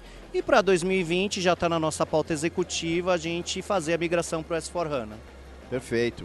Porque ainda não utiliza o S4HANA. Ainda não, a gente ainda está lá com, com ECC 6.0, mas naquela versão ainda antiga. E o Álvaro tá lá toda semana, gente, S4HANA. Sim. Vamos lá. Olha aí. É, né? já deram um passo bastante importante, né? Claro, porque a gente enxerga o cliente numa outra milha, né? Claro, com inovação. certeza. E fizeram um passo. Até porque tem todo o background, né? todo tem o todo o background, histórico, né? Então adquiriram recentemente aí toda a plataforma nova da SAP, o S4HANA, né? Sim. É, o Tendo, então, agora já vai começar o planejamento da implementação. Então, Perfeito. é, esse é do lado da Star IT, a gente vai estar junto nessa jornada. Excelente. Novamente, né? Sim. E para que a gente apoie não só as 68 lojas, que vá para 100. Com certeza, não. A Claramente, gente né? fala. Eu até brinquei aqui que a gente costuma falar sonhar grande, mas É. é, não, não existe sonhar quando se trata de estratégia, né? você Sim, está falando claro. de planejamento, Planejamento. e se preparar para isso, né? É o que você acabou de falar, o crescimento tem que ser sustentável, né? Então Exatamente. não adianta comprar prédio e achar que vai virar ah, uma, uma, nova, uma nova loja, tem todo um planejamento robusto. A gente está falando do Tenda, só para a gente, para o nosso ouvinte poder entender um pouco, você pode trazer algum, alguns números para a gente entender o tamanho hoje do, do grupo? Hoje o Tenda tem 34 lojas no Brasil, 4 em Angola. A gente atua hoje na região de São Paulo, né, no estado de São Paulo. É, temos 5 mil funcionários hoje ativos na empresa, né? E um faturamento médio anual aí de 3 bi e meio. 3 bi e meio só, quer dizer, uma empresa Pequeno. pequena, uma empresinha que dá, dá um troco de bala. Não, Significativo. é Que bem- está bem pequeno. há 20 anos com essa experiência pioneira. E eu acho que um exemplo interessante para o mercado é, que você traz aqui nesse case para a gente é a questão é, do crescimento sustentável é, e bem planejado ao longo do tempo. A né? base tem que ser boa, né? Exato, porque a gente vê muito acontecer, muitas vezes, uma tentativa de é, explosão imediatista e sem um- uma, uma sustentabilidade. Aquela coisa do é, é, não devagar, mas com um passo sempre constante. Sim, né? sim. Eu acho que esse, isso é. É. fundamental, principalmente no varejo, que eu acredito que seja um setor bastante volátil também nesse aspecto, né, Álvaro? É, mas o, veja, o, o varejo é volume, né? Você É, veja, é, a margem do, do varejista é, muito, é muito baixa. Sim. Então ele não tem espaço para errar. Perfeito. Então, é, temas de inovação tem que ser Errou, muito perdeu, bem. né? é, temas de inovação tem que ser muito bem planejado, muito bem pensado, porque não pode trazer por modismo. Sim. Então, muitas empresas que entrou no modismo de inovação lá atrás se deram mal, né? Então, eu acho que hoje os varejistas brasileiros já aprenderam um pouco isso. Começa na conseguem- mentalidade, né? Exatamente, consegue separar o que de fato traz valor ao negócio, Sim. né? Do que simplesmente implementar uma, uma ferramenta nova e achar, poxa, eu estou preparado tecnologicamente, quando na verdade não está. Exato. Entendeu? Então, nós aqui como consultoria também temos esse, esse papel aí de, de poder separar um pouco do que é bom, do que é ruim, com toda a nossa experiência que a gente consegue aí navegar em toda a nossa base de clientes e trocar Sim. informações. Olha, aqui ele está fazendo uma coisa bacana. Perfeito. Dá uma olhadinha aqui. E assim vai. Se fosse só fazer upgrade do computador e Ah. comprar sistema, tava todo mundo prosperando, fosse- né? se Muito fosse mais fácil, assim. né? Pô, vai ali, na, compra um computador novo, virei o, o novo virei. líder do mercado. mercado. Na verdade, a mentalidade, o espírito empreendedor, a mentalidade, o planejamento sustentável. É, E- você tem exemplos agora, Sim. a própria Amazon Brasil, né? Quanto tempo ela ensaiou É. para vir com uma operação estruturada, né? Foi anunciado a semana passada uma operação. Demora pra dar um passo, pouco mas quando maior, dá mas também. Quando dá também. a ela- perna é comprida. É, a perna é comprida. Olha só, eu agradeço demais a presença de vocês aqui no SAPcast. Álvaro, mais uma vez. A gente vai se encontrar de novo ainda, então não vai Vamos embora. lá, não vou embora. Que a gente Não tem mais fugir. um case aí da Starite para trazer pra gente. E Vanderlei, desejo vida longa, ainda mais longa, né? Ao Tenda Atacado, ah, lá em Angola, que também seja cada vez melhor. E que essa meta não só seja é, é, batida, como seja superada em breve. Muito obrigado pela oportunidade, eu que agradeço. Obrigado, gente. Obrigado. Valeu.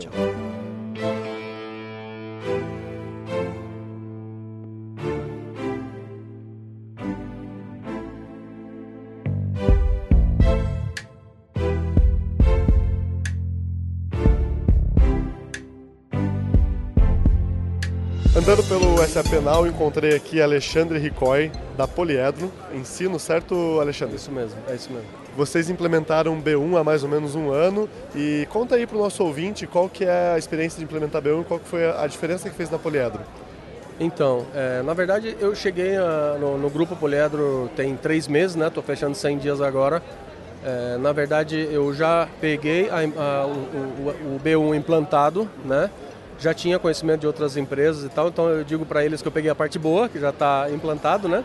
É, e hoje a gente está usando praticamente a suíte toda, é, cada vez mais implantando novos módulos, novas, novas tecnologias né, para a sustentação da nossa empresa. Nossa empresa é uma empresa que tem um número de alunos bastante grande no mercado, 120 mil alunos, né? Então a gente tem essa relação de cliente com B2C, que é o aluno, mas também nós vendemos material para escolas parceiras, que são 500 escolas parceiras no, no Brasil todo. Então toda essa gestão da venda desse material e da matrícula né, do aluno tende a. eh, uma parte já foi, né, o B2B já foi, eh, e, a- e a parte do B2C vai também a partir de agora ser, ser tratada pelo, pelo B1. Então a gente está muito feliz com isso. Bacana, e o feedback, você como está três meses na empresa deve ter recebido algum feedback. Ah, antes era assim, agora a gente tem isso. Como, como que é isso lá? Não, com certeza, era totalmente estruturado, né? É, O feedback do diretor financeiro, por exemplo, né, que é super meu parceiro, dizendo que a- o quanto você receber, que é a parte mais importante, né, do era totalmente eh, manual, né, no Excel e tudo mais, não tinha controle, inadimplência e tal, né? Então hoje ele já tem um controle, ele sabe dizer que a nossa inadimplência é de 1,5%. Então, eh, tudo isso graças às boas práticas que o, que o SAP Business One nos trouxe, né? Então, é um feedback super positivo, a gente está super feliz. Bacana, então o Business One é a solução ideal para as empresas de ensino. Com certeza, recomendo aos meus colegas da, da área de ensino eh, olharem com carinho, se não tiverem ainda, mas olharem com carinho a suíte porque ela é muito legal. Legal, isso foi o Alexandre da Poliado Ensino. Valeu, obrigado, Cris. Estou aqui com Hamilton Bukalef e Michael Urlig, da Natura, ambos da Natura, e estão fazendo a transformação digital utilizando as tecnologias SAP. Hamilton, eu queria primeiro saber o que você achou, está achando da SAP Now e a sua palestra, como que foi sobre o caso de blockchain com SAP é, Cloud Platform. É, o evento está bacana esse ano, mudaram o formato dele, acho que ficou melhor assim, né? Ter mais espaço para o pessoal circular, os stands, achei que ficou bem melhor. Visualmente na circulação achei melhor. Achei que ficou bom a parte do almoço no meio, ficou parecido com o Tech Ed, porque você não precisa se deslocar, entrar em fila, então facilita bastante, inclusive o networking, né? acho que foi muito bom. Sobre a apresentação, a gente veio com, com os nossos usuários né, do, do processo de blockchain, do piloto que a gente está rodando agora em campo. Né? Na verdade, o piloto já é a segunda etapa do projeto blockchain, onde a gente está capturando os valores de investimento e os processos para montar um budget e com isso ter um rascunho para aprovar um projeto para o ano 2020. Então isso é interessante, é importante para a gente ter uma ideia de qual retorno. O retorno a gente já tem uma ideia bastante forte, né? mas qual é a ideia de investimento para para o blockchain provar também não só a tecnologia a gente já aprovou ano passado, mas também as capacidades dela e, a, e como vai ficar isso embarcado dentro da Natura. Excelente. Entendo aqui que o Michael é um dos grandes é, consumidores do SAP Cloud Platform dentro da Natura. Michael, fala um pouquinho para o ouvinte como que você está utilizando e quais são os pontos que você destaca da plataforma SAP. Legal, acho que a, o SAP Cloud Platform ele é a camada principal de integração entre os sistemas, então a gente está usando desde soluções para o RH, logística, a gente tem várias soluções já implementadas, a gente tem vários é, processos já em curso também. E, e, ela é a plataforma principal, assim, pela facilidade, né, pela documentação que a gente encontra por aí, pelos grupos de discussão. É, eu estou nesse mundo há pouco tempo e já consegui avançar bem até, né, por, pela facilidade de, de ter essas, essas várias soluções dentro dela que facilita essa, essa integração mesmo e esse conhecimento e esse aporte de conhecimento para a utilização. Excelente, muito obrigado. Tem alguma mensagem que vocês querem deixar para o ouvinte que perdeu e tem que vir e está pensando em vir em 2020? Ah, acho que é um, um evento sempre, é, sempre muito bom. Acho que vale a pena vir, tá? não só pelas palestras, mas também para conversar com outros clientes sobre outras experiências. acho bastante interessante. Excelente, networking. É isso aí, o network acho que aí colocaria também com peso importante. A gente acaba encontrando colegas, amigos e outros parceiros e é sempre bom a gente entender como está esse mundo do, do SAP. Excelente.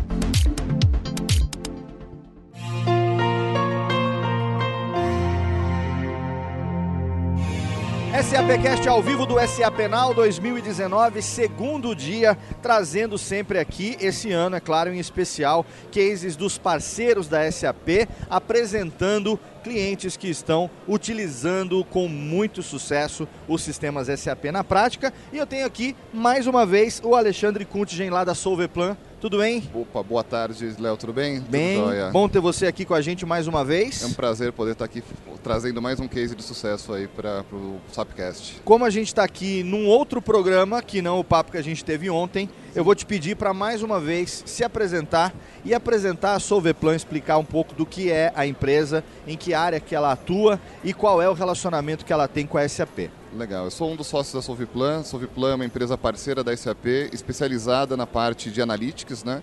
Dentro de analytics a gente trabalha com planejamento, consolidação e toda a plataforma SAP Cloud Platform.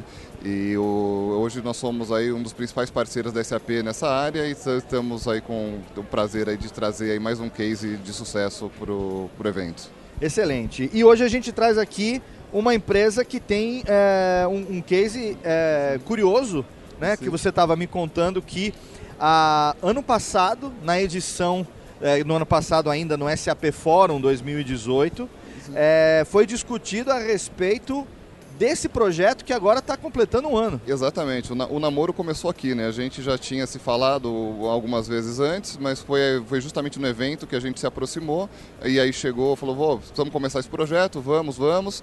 E entre uh, iniciar o projeto, fazer a contratação, desenvolver, implementar, testar e virar o case de sucesso, deu o intervalo justamente de um ano e a gente cumpriu a promessa. Eu lembro que eu falei para o Vitor, falei, Vitor, a gente vai fechar esse projeto e o ano que vem a gente vai estar tá aqui apresentando o case. E realmente se concretizou aí. Olha aí, excelente. Então eu quero apresentar aqui com muito prazer os representantes da Comporte. A gente tem aqui o Diego Romaf, o Vitor Panhota e também o Fábio Augusto. Sejam bem-vindos ao SAPcast. Obrigado, obrigado pelo momento aqui, para a gente poder expor nosso case também. A gente está falando da Comporte para a gente poder pontuar aqui para o nosso ouvinte. É, você estava me dizendo que hoje é uma holding que administra 80 empresas. Exato. A, a Comporte ela é uma holding focada em mobilidade, é, onde o objetivo é ser a melhor empresa de transporte de passageiros do Brasil. Então, isso a gente tem uma, uma pulverização muito grande dentro da empresa, entre veículos, pessoas e, e empresas, né, CNPJs. 80 empresas não é pouco. Para administrar um já dá trabalho. Você imagina administrar 80, né? É, e o Diego estava me falando aqui é, que é, essa, esse projeto que a gente vai explicar agora, essa implantação, ela nasceu da necessidade exatamente de você conseguir ter uma integração entre essas empresas, né? Eu imagino que você estava me falando que é uma empresa familiar que foi adquirindo as empresas ao longo dos anos, cada empresa com um método próprio de fazer as coisas, e de repente você vê ali uma mãe, uma holding com a responsabilidade de gerenciar e, e, linkar todas essas informações, né, Diego? Fato, fato. Essa era uma demanda forte do Vitor, que é controle lá do grupo, do grupo e está aqui comigo. É, o acionista tinha muito a demanda de enxergar essas informações desses vários CNPJs, se a gente for falar de filiais, passa de 200 o número, consolidado e num tempo que fosse viável para ele tomar a decisão. Isso demorava muito a chegar. Sim. A consolidação era muito sofrível e não chegava numa forma amigável. E aí foi quando a gente decidiu partir ali pelo caminho de adaptar e de usar o Analytics Cloud para a nossa realidade, para que as informações estivessem todas consolidadas num lugar só, em tempo real, para que o acionista tomasse a decisão financeira a tempo. Mais uma vez a gente vê aqui as empresas sendo assombradas pelo fantasma da maldita planilha de Excel, que nunca tem padrão, eita, saber fórmula. Você, cara, 2019 tinha que fazer curso de Excel para poder entender como que cruza as informações. O, o, o Fábio tá, trabalha na parte contábil, né? Eu imagino que você. É, é isso, né? Isso, a parte de consolidação, consolidação. das empresas. E imagino que você tem. O que você, que você deve ter visto de fantasma nesse aspecto não deve ter sido pouco. É, basicamente, a consolidação dos balanços, os cálculos de equivalência patrimonial e as eliminações, falando mais tecnicamente, eram todas feitas manualmente através das planilhas de Excel até conseguiu manter um cabelo legal ainda nesse tempo, hein? É, caiu olha... bastante. É, o Vitor trabalhou bastante. Eu entrei na empresa, eu tenho dois anos agora no Sim. grupo. Uhum. O Vitor já veio de um histórico é, deixando uma padronização, que é muito difícil manter essa padronização no Excel. Sim. Mas acredito que foi. Ele sim merece um prêmio de ter ele, conseguido. Ele merece mais uma certa padronização cabelo. nisso. Exato, a gente manteve durante um ano essa padronização, é, melhoramos algumas coisas, dentro do Excel, mas sem dúvidas a, a implementação do BPC Sim. contou com a expertise da Solviplan. O consultor não está aqui no momento, mas o Jadir, acho válido falar. Perfeito. É, além dele saber muito da parte técnica de é, tecnologia e sistemas, ele domina muito a parte contábil. Isso que facilita ah, muito. É, é, muito raro encontrar um consultor hoje em dia que saiba casar do, os dois tipos de informações. Repete o nome dele então. Jadir. Olha aí, ficou um abraço do SAPcast aqui Jadir. pro Jadir. Todo o mérito aos consultores SAP. Exatamente. Agora eu queria entender de vocês onde que surgiu a detecção de que SAP seria a solução para essa necessidade tão importante, né? Uh, a gente já tinha o S4 HANA implementado certo. desde 2017, foi quando a gente deu o Go Live. Uh, e aí a gente precisava de uma ferramenta que nos proporcionasse essa construção de BI, de módulo de planejamento e tudo mais. Perfeito. A decisão pelo, pelo Analytics Cloud foi natural, porque como a conexão com HANA já é quase que nativa, a gente está dentro da mesma casa, podemos falar assim, uh, sair para o Analytics Cloud foi uma decisão bem natural. Certo. E além disso, a decisão de construir essas visões de, de planejamento e de fluxo de caixa no Analytics Cloud, é, em detrimento de construir isso no S4, veio porque a gente precisava de simplificar as coisas. E o Analytics Cloud te permite uma liberdade de desenvolvimento que você, por, por com o seu parceiro e combinado com o que você precisa, você consegue construir lá dentro. Perfeito. Então foi uma ideia para simplificar e para que a gente tivesse as informações de forma mais amigável para o acionista, foi a decisão do Analytics Cloud. Deixa eu entender um pouco do, da constituição da Comport. Quer dizer, você continua tendo é, cada uma das empresas ah, administrativamente independentes com seus próprios métodos e sistemas, com a responsabilidade, digamos, mensal barra é, em tempo real de se uh, fazer o update das informações para holding ou é uh, uma padronização que envolve todas essas empresas também? A parte de sistema, a gente pode falar que o 80-20 ali, a grande parte, é tá. é um sistema único. Okay. A gente usa um legado para vendas e usa o S4 para fazer toda a consolidação do que é core ali, materiais, FI, principalmente. Já estava tendo um trabalho anterior de mudança desses Isso, sistemas na verdade, à medida que ia acontecendo. Na né? verdade, essa consolidação e a implantação do S4 foi no intuito sim, lá em 2017, 2017 que a gente sim. já começasse essa, essa, esse direcionamento para ter uma unificação de gestão e uma consolidação de informação principalmente. Certo. Falando do aspecto de sistema, uhum. uh, os sistemas são comuns. Falando da parte de gestão e governança, acho que o Vitor consegue falar até melhor do que eu aqui. Isso. É, em 2017, em 2016, na verdade, quando a gente decidiu pela implementação do SAP, a ideia era padronizar as informações do grupo, né? Certo. Porque, acho que como o Diego disse no começo, a, a, primeira empresa do grupo, ela foi fundada em 1957. Depois disso vieram aquisições, né, ao longo do tempo, e, e cada empresa tinha a sua forma de gerir o negócio. Uhum. Então o SAP ele foi implementado também com a ideia de ter mais compliance e, e ter a padronização dos dados. Certo. E depois disso a gente veio com com esses cases aí do Analytics e do BPC, justamente para consolidar e demonstrar as informações de forma comparáveis com, é, com, com com, com, muita tranquilidade né, da, dos números. E então, Alexandre, como é que se deu é, o trabalho ao longo desse ano? É, como que foi feito o planejamento? Em que momento que a gente está? É, para depois a gente saber da Comporte o que, que a gente já teve de mudança nesse período, podemos considerar tão curto, né? Sim, nós iniciamos o projeto com duas frentes em paralelo, Léo. Uma delas era a consolidação contábil através do BPC, que foi o trabalho realizado em conjunto com o Fábio, e a outra frente era o planejamento orçamentário utilizando o SAP Analytics Cloud. Então, nós primeiros atacamos essas duas frentes com sucesso, e aí começamos a explorar a parte analítica. Então, após o planejamento, surgiu a necessidade de ter uma visão em tempo real da parte de manutenção, da frota, custos de manutenção e tudo que envolve a parte de manutenção, assim como o fluxo de caixa, e aí começou-se a explorar a parte analítica da, da, da solução. E eu uh, acredito que essa jornada está só no início ainda. A gente teve um ano aí com bastante sucesso na implementação, nós estamos aqui poder, expondo o case, mas eu acho que a gente ainda tem uma jornada longa aí, tem bastante, muitos, muitos KPIs, muitos indicadores aí para explorar ainda dentro do grupo. Ô Diego, você estava me falando aqui antes da gente começar a conversar que você veio trazer uma expertise de mercado dentro de uma necessidade é, que a empresa teve, né? É, então, assim, é, você acaba, de uma certa forma, trazendo uma cabeça um pouco mais fresca, digamos assim, porque é, eu imagino, sem nenhuma, nenhum sentido pejorativo, é, dessas 80 empresas, muitas empresas devem ter décadas de, de tradição, é, e quando você fala de décadas de tradição, você fala também de um certo nível de apego a métodos e sistemas e pensamentos que no momento que a gente vive agora é, precisam ser transformados, né? Ou seja, a, a, transformação digital envolve, num primeiro momento, a mudança de postura, mudança de comportamento, né?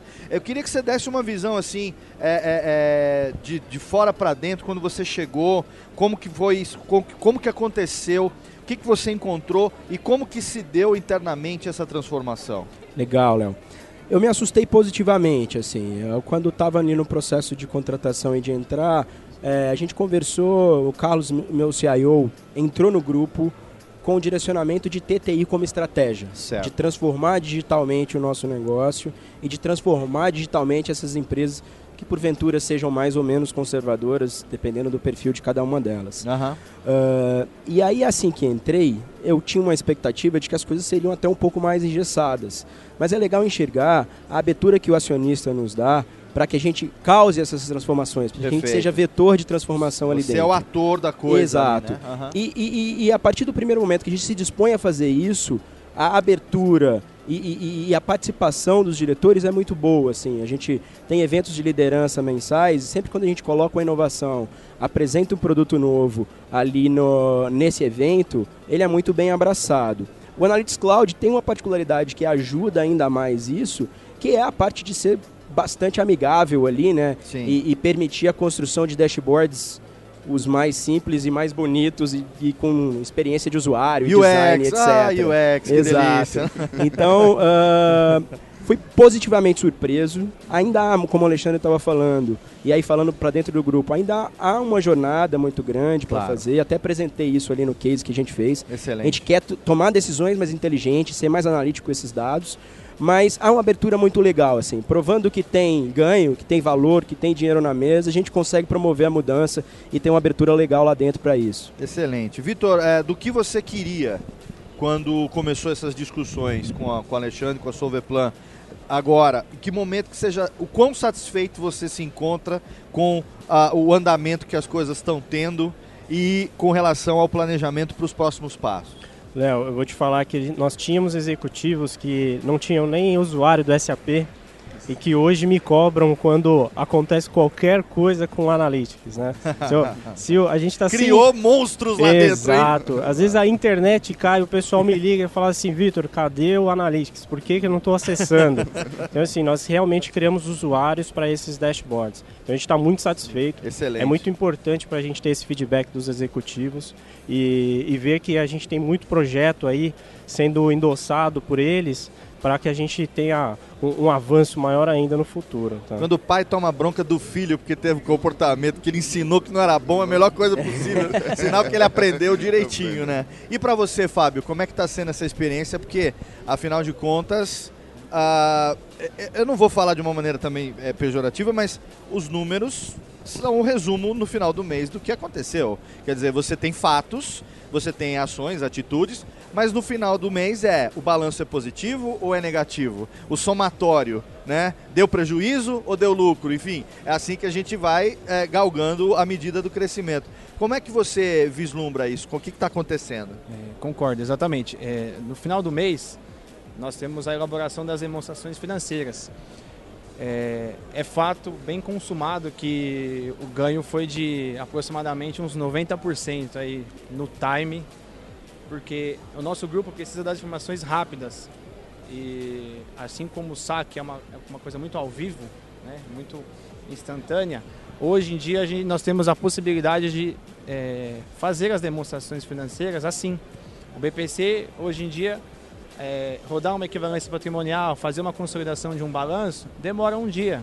Às vezes menos de um dia, Que, dependendo do tamanho da, da companhia. Uma coisa que era Era impensável. feito, era É. feito em duas, três semanas e algumas empresas apenas. Sim. Hoje, as 80, a- aproximadamente 80 demonstrações financeiras, nós podemos fazer no mesmo mês.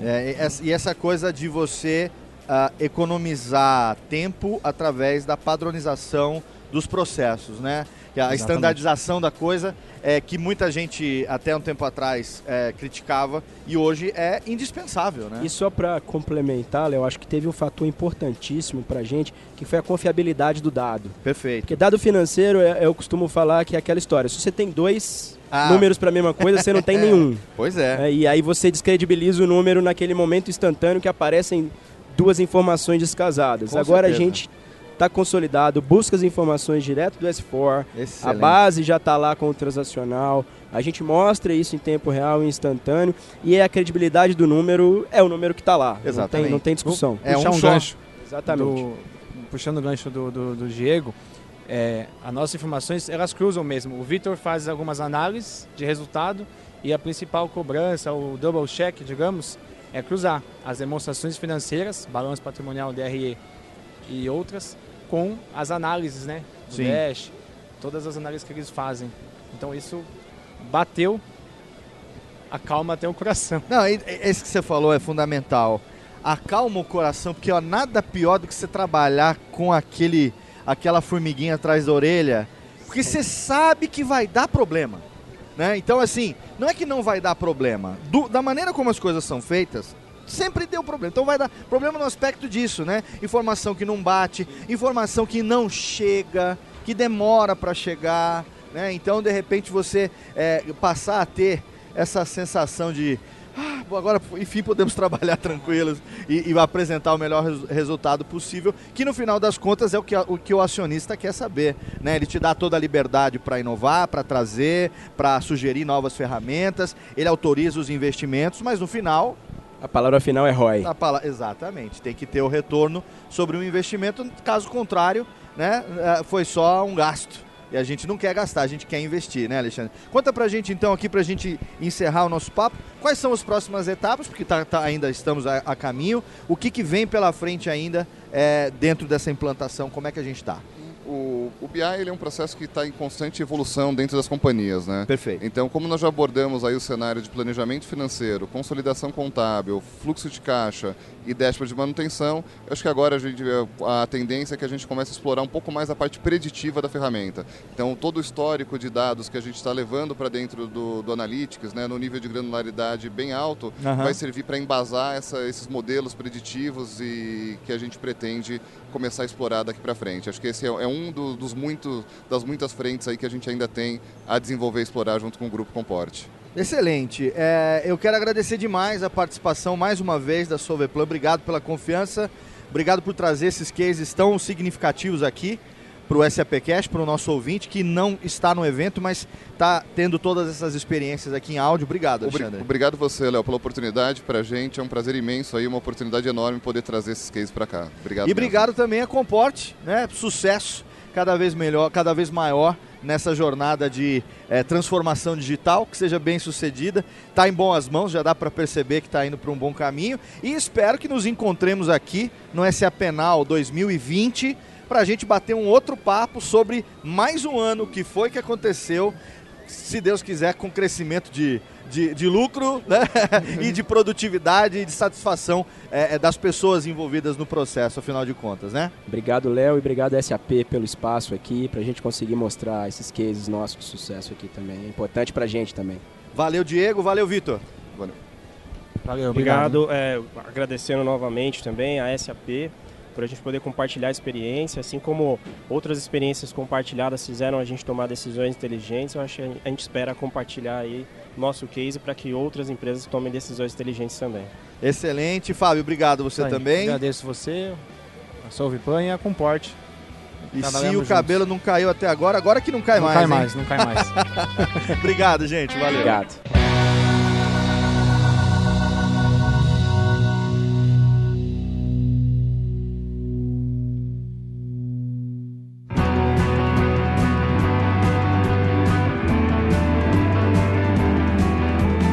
Segundo dia de SAP Penal com Silmar Elbeck, responsável pelo Customer Office na América Latina, também responsável pelo relacionamento da SAP com a Azug. E, Silmar, o quanto é importante o SAP Penal e o que tem esse ano de diferencial para os nossos clientes lá da Azug? Fala um pouquinho. Bem, obrigado aí, Christian. O SAP Now é o maior evento de tecnologia que, que existe hoje no mercado brasileiro e, obviamente, nós trazemos os nossos clientes, os clientes da SAP, os clientes que são exatamente a comunidade que se reúne na Azug. A Azug é a entidade de usuários, o grupo de usuários da SAP. A Azug Brasil é o grupo aqui no Brasil.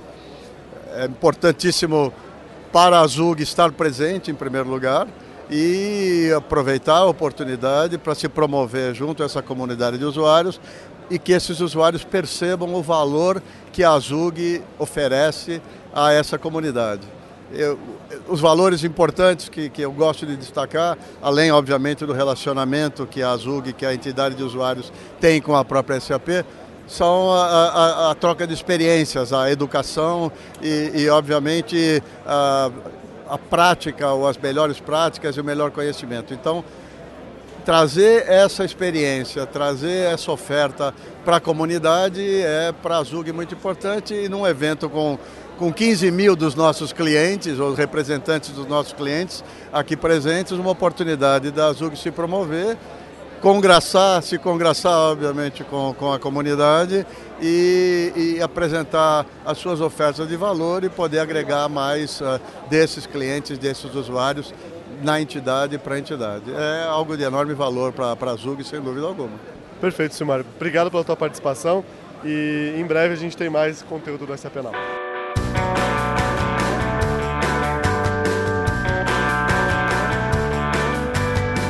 SAPcast ao vivo dentro do SAP Now 2019, trazendo agora um papo muito importante a respeito das mulheres na tecnologia. Porque muita gente acha que tecnologia é coisa de menino, mas quem fala isso não sabe que na história da programação existiram e ainda existem mulheres fundamentais, como por exemplo Ada Lovelace, que foi fundadora da computação científica no século XVIII. Ainda durante a Segunda Guerra Mundial, cinco mulheres foram responsáveis por escrever instruções para o primeiro computador programável totalmente eletrônico do mundo.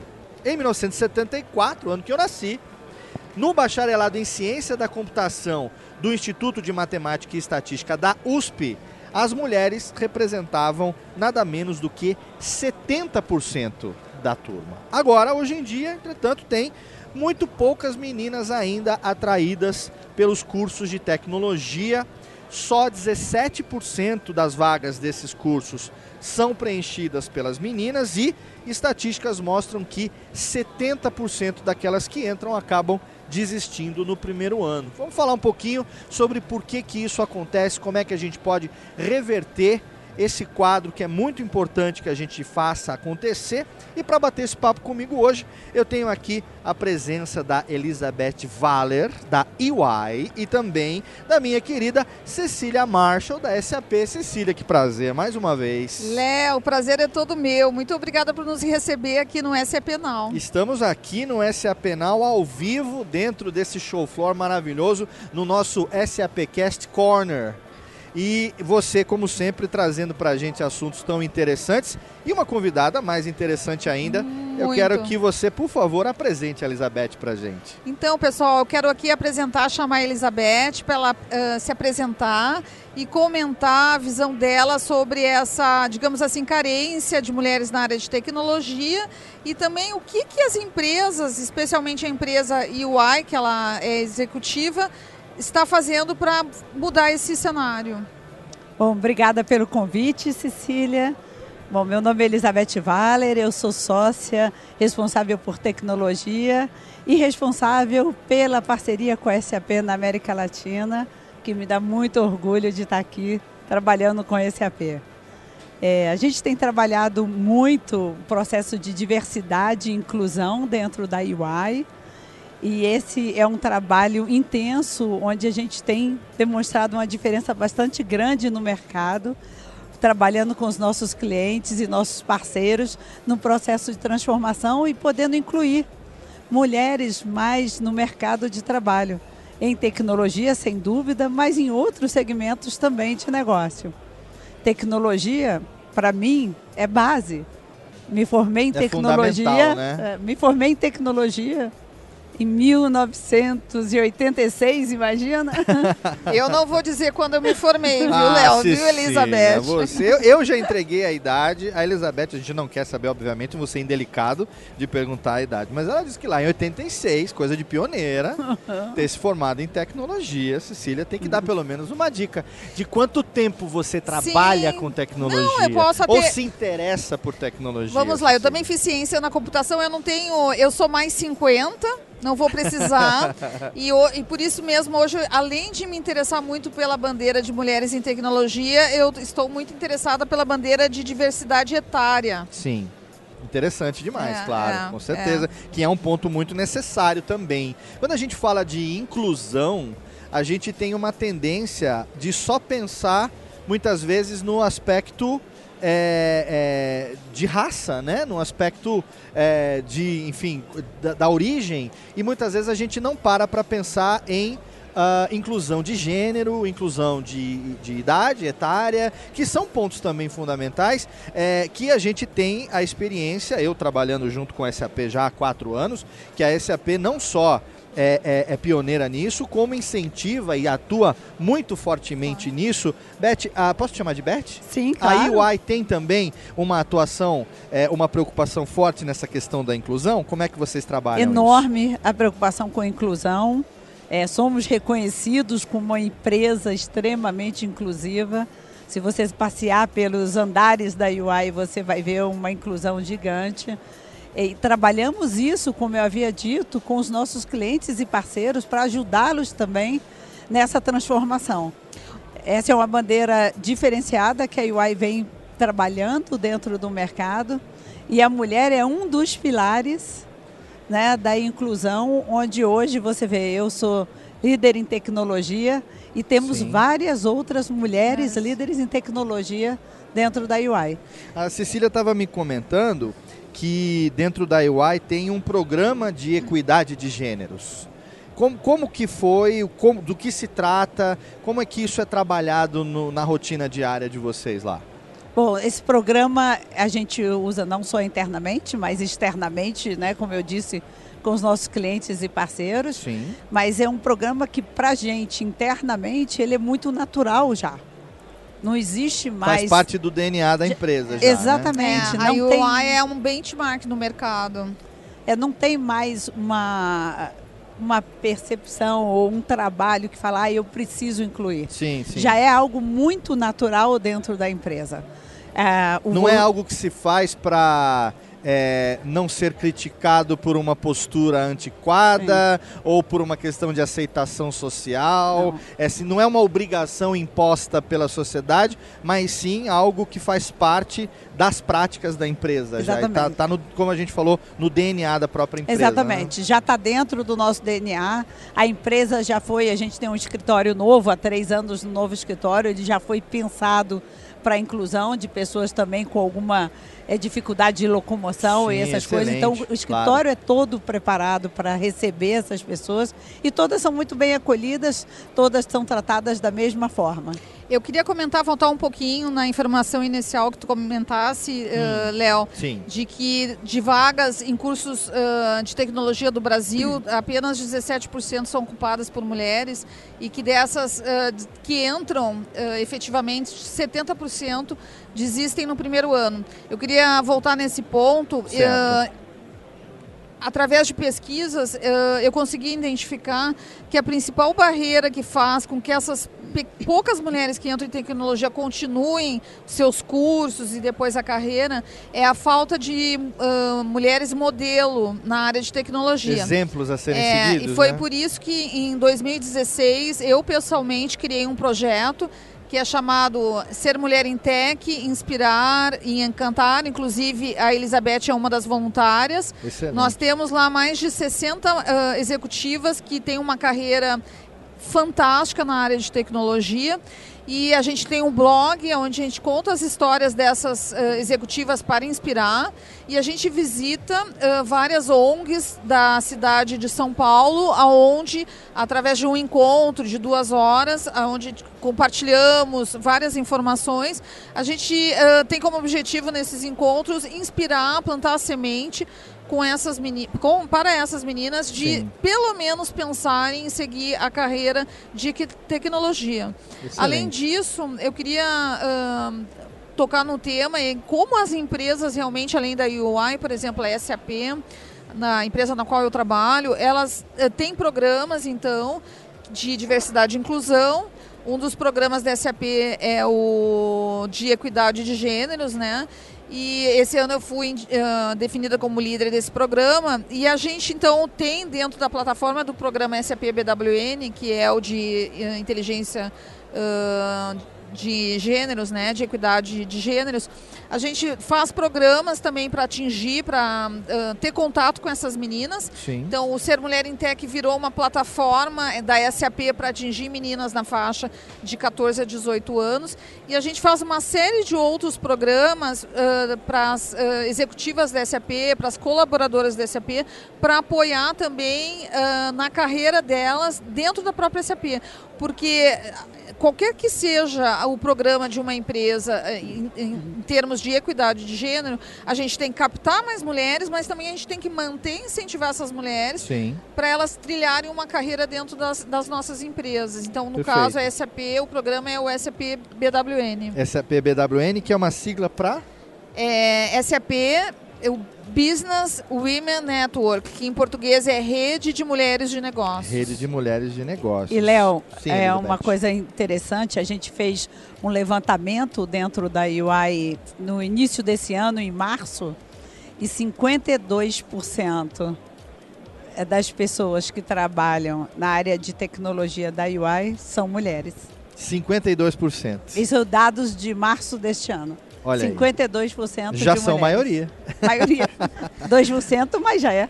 Os, desa- os desafios são muito grandes, né? São, são. Eu queria convidar então a Elizabeth agora para a gente finalizar, Sim. é, fazer um bate-bola bem, bem, bem focado assim na visão dela e na minha visão, palavras que definem a carreira ah, da mulher em tecnologia. Por que, que a mulher deveria, as meninas deveriam pensar em seguir a carreira em tecnologia, Elizabeth?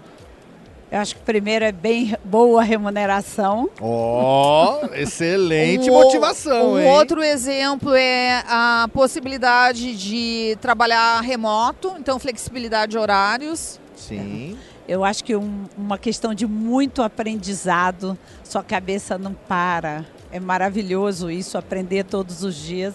Ninguém vai morrer de Alzheimer, né? Não, ninguém. o cérebro a mil por hora. Exatamente. O que mais, Cecília? É a questão de ah, globalização, né? Que a gente pode eh, ter contato com culturas diferentes, Sim. que é o- exatamente a- o perfil da área de tecnologia, né? Sim. É. Mais alguma palavra, Elizabeth? Eu acho que como um todo é inovação. Inovação, Você viver né? inovação Sim. todos os dias. Não existe uma tecnologia que seja igual Aham. num dia para o outro. A tecnologia muda todos os dias. E isso que dá motivação, o prazer de estar trabalhando, porque você não vai fazer a mesma coisa a vida inteira. Com certeza. Você vai estar sempre aprendendo, mudando, inovando e, e principalmente ajudando as outras pessoas a crescerem também. Sim. Então eu queria fazer um convite para os nossos ouvintes, Claro. mulheres e homens, ah, que pensem ah, e homens que têm mulheres significativas nas suas vidas e que podem influenciar Com as suas certeza. vidas, que pensem ah, na carreira na área de tecnologia, que ah, pensem como uma boa ah, alternativa para as suas filhas, né, para suas netas, para suas sobrinhas. Sim. É, e esse é o objetivo desse programa. É, eu acho que é importante também uma pontuação, que, que eu- uma percepção é, de que você atuar na área de tecnologia não quer dizer necessariamente você trabalhar numa empresa de tecnologia. Eu acho legal a gente separar as coisas, porque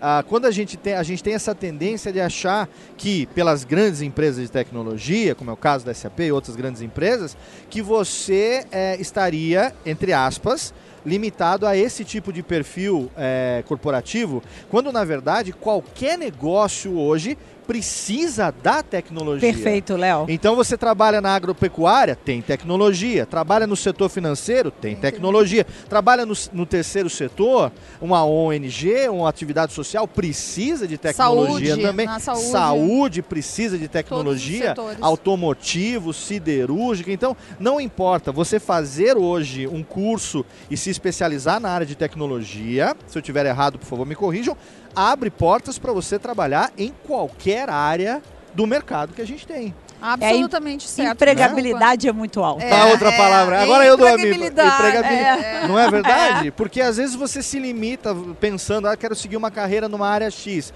E você se limita à formação característica daquela área, quando na verdade a tecnologia pode te abrir tantas portas em outras mesmo. áreas também.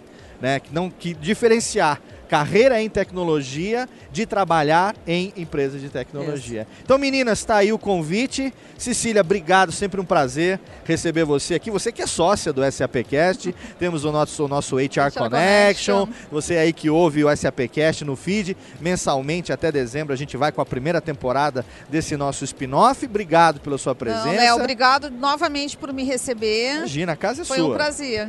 Você, como diz o Faustão, é sócia. Eita! E, e temos também a Elizabeth Val, Valer. Eu, eu pronunciei o Waller, né? Mas é Valer da UI. Obrigado pela sua presença. Prazer conhecê-la. Obrigada a vocês pelo convite. Obrigada pela parceria, Cecília. Obrigada, Elizabeth. Um Obrigado, beijo. menino. SAPcast ao vivo no SAP Now 2019, trazendo também os nossos amigos da SAP para conversar sobre temas extremamente relevantes e para falar sobre a importância da diversidade, da inclusão. Eu tenho aqui mais uma vez o prazer de falar com o Niarcos. Tudo bem? Tudo bem. Finalmente a gente se encontrando Finalmente, que pessoalmente. alegria. A Sim. gente que já conversou no SAPcast remotamente. Agora a gente se encontra aqui no SAP Now. E se o ouvinte do SAPcast eventualmente não tiver ouvido ainda o episódio que você participou, que a gente falou sobre diversidade no SAPcast, por favor, se apresenta, quem é você e o que, que você faz na SAP, Niarcos? Então, obrigado pelo convite de novo. Meu nome é Niarcos Pombo, ah, eu trabalho na SAP e a minha função é ser o líder de diversidade e inclusão para a SAP na América Latina e Caribe. Então, basicamente, a minha função é criar um ambiente inclusivo na SAP para que todos os funcionários se sintam incluídos. Hoje em dia está mais fácil ou mais difícil trabalhar Acho que esse é, tema? É uma jornada, né? É Acho um que trajetória, É uma né? trajetória. pouco a pouco a gente vai evoluindo. Excelente. E nós temos uma convidada internacional que está diretamente relacionada com você. Apesar de ela se sentir mais confortável falando inglês, a gente conversou um pouquinho antes aqui e ela tem um excelente português. Ah. Então eu queria que você, Niacos, por favor, apresentasse a nossa convidada especial desse nosso papo. Claro, a gente está aqui com Judith Michelle Williams. Ela é a nossa Chief Diversity and Inclusion Officer e Head of People Sustainability. Ah, basicamente, traduzindo isso, ela é a executiva global na SAP que é responsável pelos assuntos de sustentabilidade de pessoas e diversidade. E nós temos o prazer de recebê-la aqui no SA Penal 2019. Seja bem-vinda, welcome to Brazil. Obrigada. Seja muito bem-vinda. Esse tema, Judite, da diversidade, você como líder global, eu queria que você desse para a gente uma visão a respeito eh, da importância da diversidade e do impacto positivo que ela tem nas organizações. O impacto da diversidade é muito grande. SAP é uma corporação global. Então, estamos em mais que 150 países e precisamos ah, ah, uma precisamos de diversidade e inclusão Sim. para servir os clientes de SAP porque os problemas que SAP está tentando salvar são complexos. Sim. E por isso precisamos pessoas de experiências amplas, de todas as experiências. E também ah, precisamos ah, empregados eh, engajadas Sim, engajados. e também ah, inovadas. E a diversidade contribui de tudo isso. Perfeitamente. O português é excelente. Excelente. Ah, obrigada, Tem uma tentando. executiva maravilhosa, né? Com certeza. E é, globalmente, né? Você que tem essa visão geral da SAP, quais são as, inici- as iniciativas que a empresa tem tomado em prol da inclusão, para que isso aconteça de uma maneira cada vez melhor? Ah, temos aí a ideia de inclusão para tudo. E então, primeiro, gênero. Então, queremos ter ah, ah, o o número igual de mulheres e homens. E, e ahm, temos ah, como se diz? Ahm, um goal, como se fala? Objetivo? Um objetivo Sim. de ter 30% de mulheres líderes. Certo. É um, um objetivo global. Perfeito. Ah, também temos um programa Autismo ah, em, Autism at Work, um, Autismo em Trabalho, né? Sim. E tem ah, pessoas com autismo e tem, temos um programa para trazer mais pessoas ah, que são neurodiverse em, entre SAP. Certo. Ah, e, e temos ah, a ideia de underrepresentation. Como se fala underrepresentation? Subrepresentação. Sim, sim. O que não são representados, é, né? sim. Quando, de qualquer geografia, Sim. tem ah, populações que não são repres- representadas Sim. na organização. Então, queremos ah, fechar ah, esse hueco, né? Sim, esse, É. esse, esse buraco, né? É. Fechar esse gap. Esse buraco, gap, Sim, é- exatamente. é isso. E depende da geografia, quais são as populações. Perfeito. É. Ô, Niarcos, é, tem uma, uma ferramenta, é, eu não sei se a pronúncia está correta, de gender ah, é bias que se fala? Ou bias? Gender bias. Bias, gender É. bias. Eu queria que você explicasse um pouco melhor, que não é a primeira vez que eu ouço falar. É, e a gente acho que até chegou a comentar a respeito disso na nossa, no nosso papo anterior. Uhum. Mas para o ouvinte do SAPcast pode soar como algo novo, é, que é extremamente interessante, né? Que é desenvolvida pela SAP. Explica um pouco do que se trata. Claro. A visão da SAP é fazer o mundo funcionar melhor e melhorar a vida das pessoas. Isso está muito alinhado com muitos dos produtos que a gente vai desenvolver, né? Que ainda desenvolve. Perfeito. A gente tem uma- um conjunto de soluções que, se- que fazem parte do portfólio de Success Factors, que é o que a gente, a ferramenta que a gente já usa para gestão de recursos humanos. Certo. Dentro de Success Factors, a gente tem vários módulos e vários deles apoiam a questão da diversidade. Por exemplo, um deles é quando a gente vai escrever a descrição de um trabalho, o, o que a gente chama dentro da SAP do Job Description, a gente sabe que a forma como, é- como essa descrição da, da posição é feita vai influenciar em quem aplica para essa posição. Perfeitamente. Então eu sei que tem textos que são ah, ah, que chamam mais atenção de mulheres e tem textos que chamam mais atenção para homens. Então, que tal se a gente tem uma ferramenta onde a gente consegue mensurar um pouco isso, né? Então a gente tem a ferramenta disponível dentro da SAP e quando a gente escreve essas descrições, a gente tem, usando a ferramenta, tem uma funcionalidade que é como se fosse um termômetro que fala se aque- se aquele texto ele é mais masculino, neutro ou feminino. E tá tudo certo e ter uma decisão consciente. Eu acho que o problema é quando a gente não tem o poder da decisão, né? Certo. Então, eu posso estar num time onde eu quero contratar mais mulheres ou mais homens, ou eu quero ter um texto que seja mais neutro. Então, esse é um dos exemplos da tecnologia que a gente usa dentro da SAP para ter um ambiente mais inclusivo. Perfeito. E essa é uma ferramenta global também. É uma ferramenta global, Success Factors. E aqui no Brasil ela está sendo implementada depois de ter sido utilizada com sucesso, ah, digamos, em outros países? Ah, ou, ou foi uma implantação simultânea? Como é que aconteceu isso? É, porque a gente trabalha com cloud, né? Então a gente Ah, vai sim. tendo novas funcionalidades com o passar é. do tempo. Então é uma tecnologia que já está ao vivo, que a SAP usa, mas vários clientes já estão usando. Ah, perfeito. Disponível também para os clientes Isso. fazer. É, porque afinal de contas o objetivo é exatamente que o ecossistema todo também use. Também E use. influenciar muito alinhado com a visão da SAP de fazer o mundo funcionar melhor e melhorar a vida das pessoas. Perfeito. É, Judith, ah, você trabalhando globalmente, é, você tem ah, as ações desenvolvidas dentro da SAP e ações que são também desejáveis que os parceiros, os clientes também adotem, não é? Como é o posicionamento global de incentivar a diversidade é, das empresas que não depende da gente, não depende da SAP, para que elas também tenham as mesmas práticas?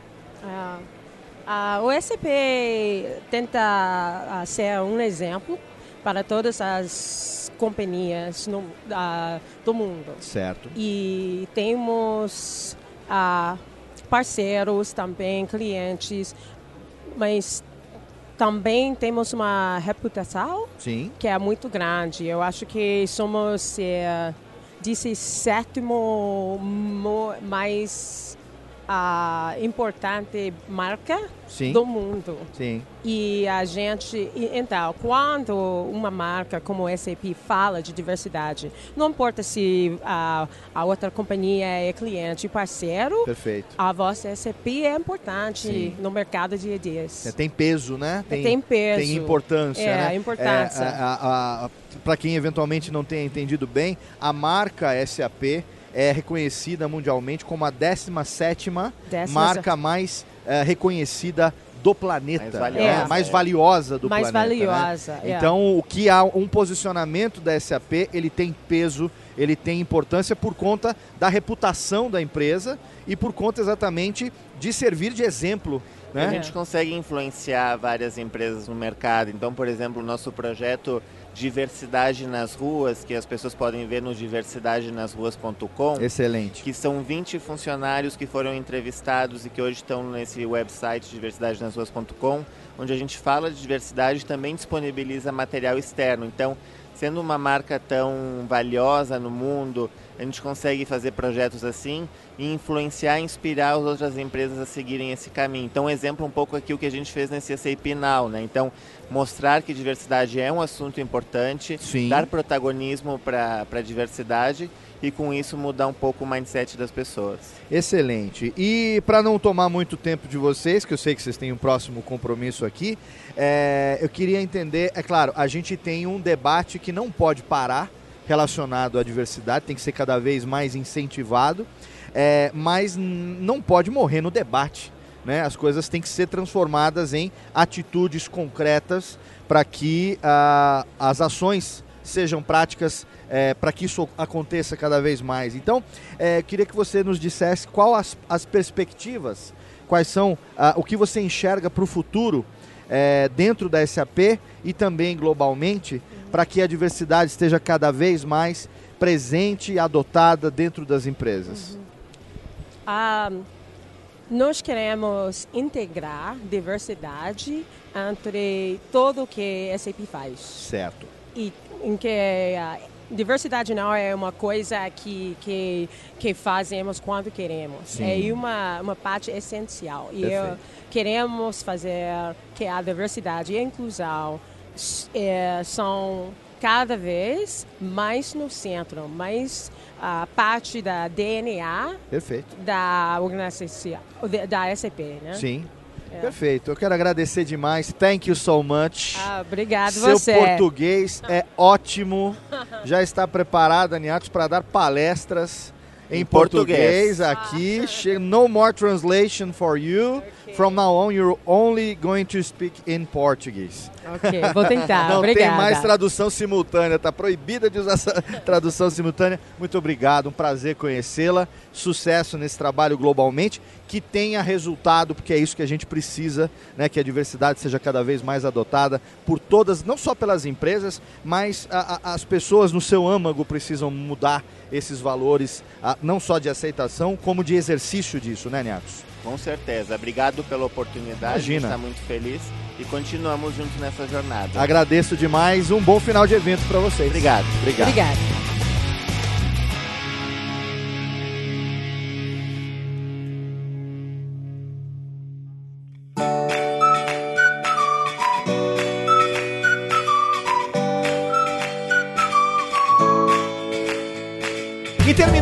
Aqui o segundo programa especial de cobertura do SA Penal 2019. Tenho certeza que você está acumulando aí bastante conteúdo dos convidados que passaram aqui pelo nosso SAP Cast Corner. Não se esqueça que a gente ainda tem mais um programa pela frente, o terceiro episódio especial do SAP Cast dentro do SA Penal 2019 vai ao ar na próxima segunda-feira, daqui a uma semana. Os três programas ainda no mês de setembro de 2019, o mês que foi realizado o evento. Então não se esqueça de seguir. Então não se esqueça de seguir a gente lá nas redes sociais. No Facebook é a fanpage da SAP Brasil. No Twitter é o arroba SAP Brasil. No Instagram é o SAP Underline Brasil. Você pode mandar um e-mail direto pra gente também no sapcast.sap.com e também, além de ouvir no seu agregador preferido ou também no Spotify, você tem todos os episódios lá no nosso site sap.com.br. Daqui a uma semana a gente está de volta com o último programa especial, contando, como sempre, é claro, com o seu download, com a sua audiência. Um abraço e até lá.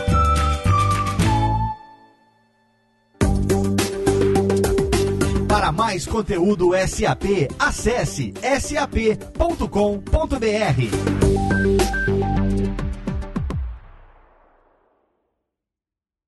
Este podcast foi produzido por Radiofobia, podcast e multimídia.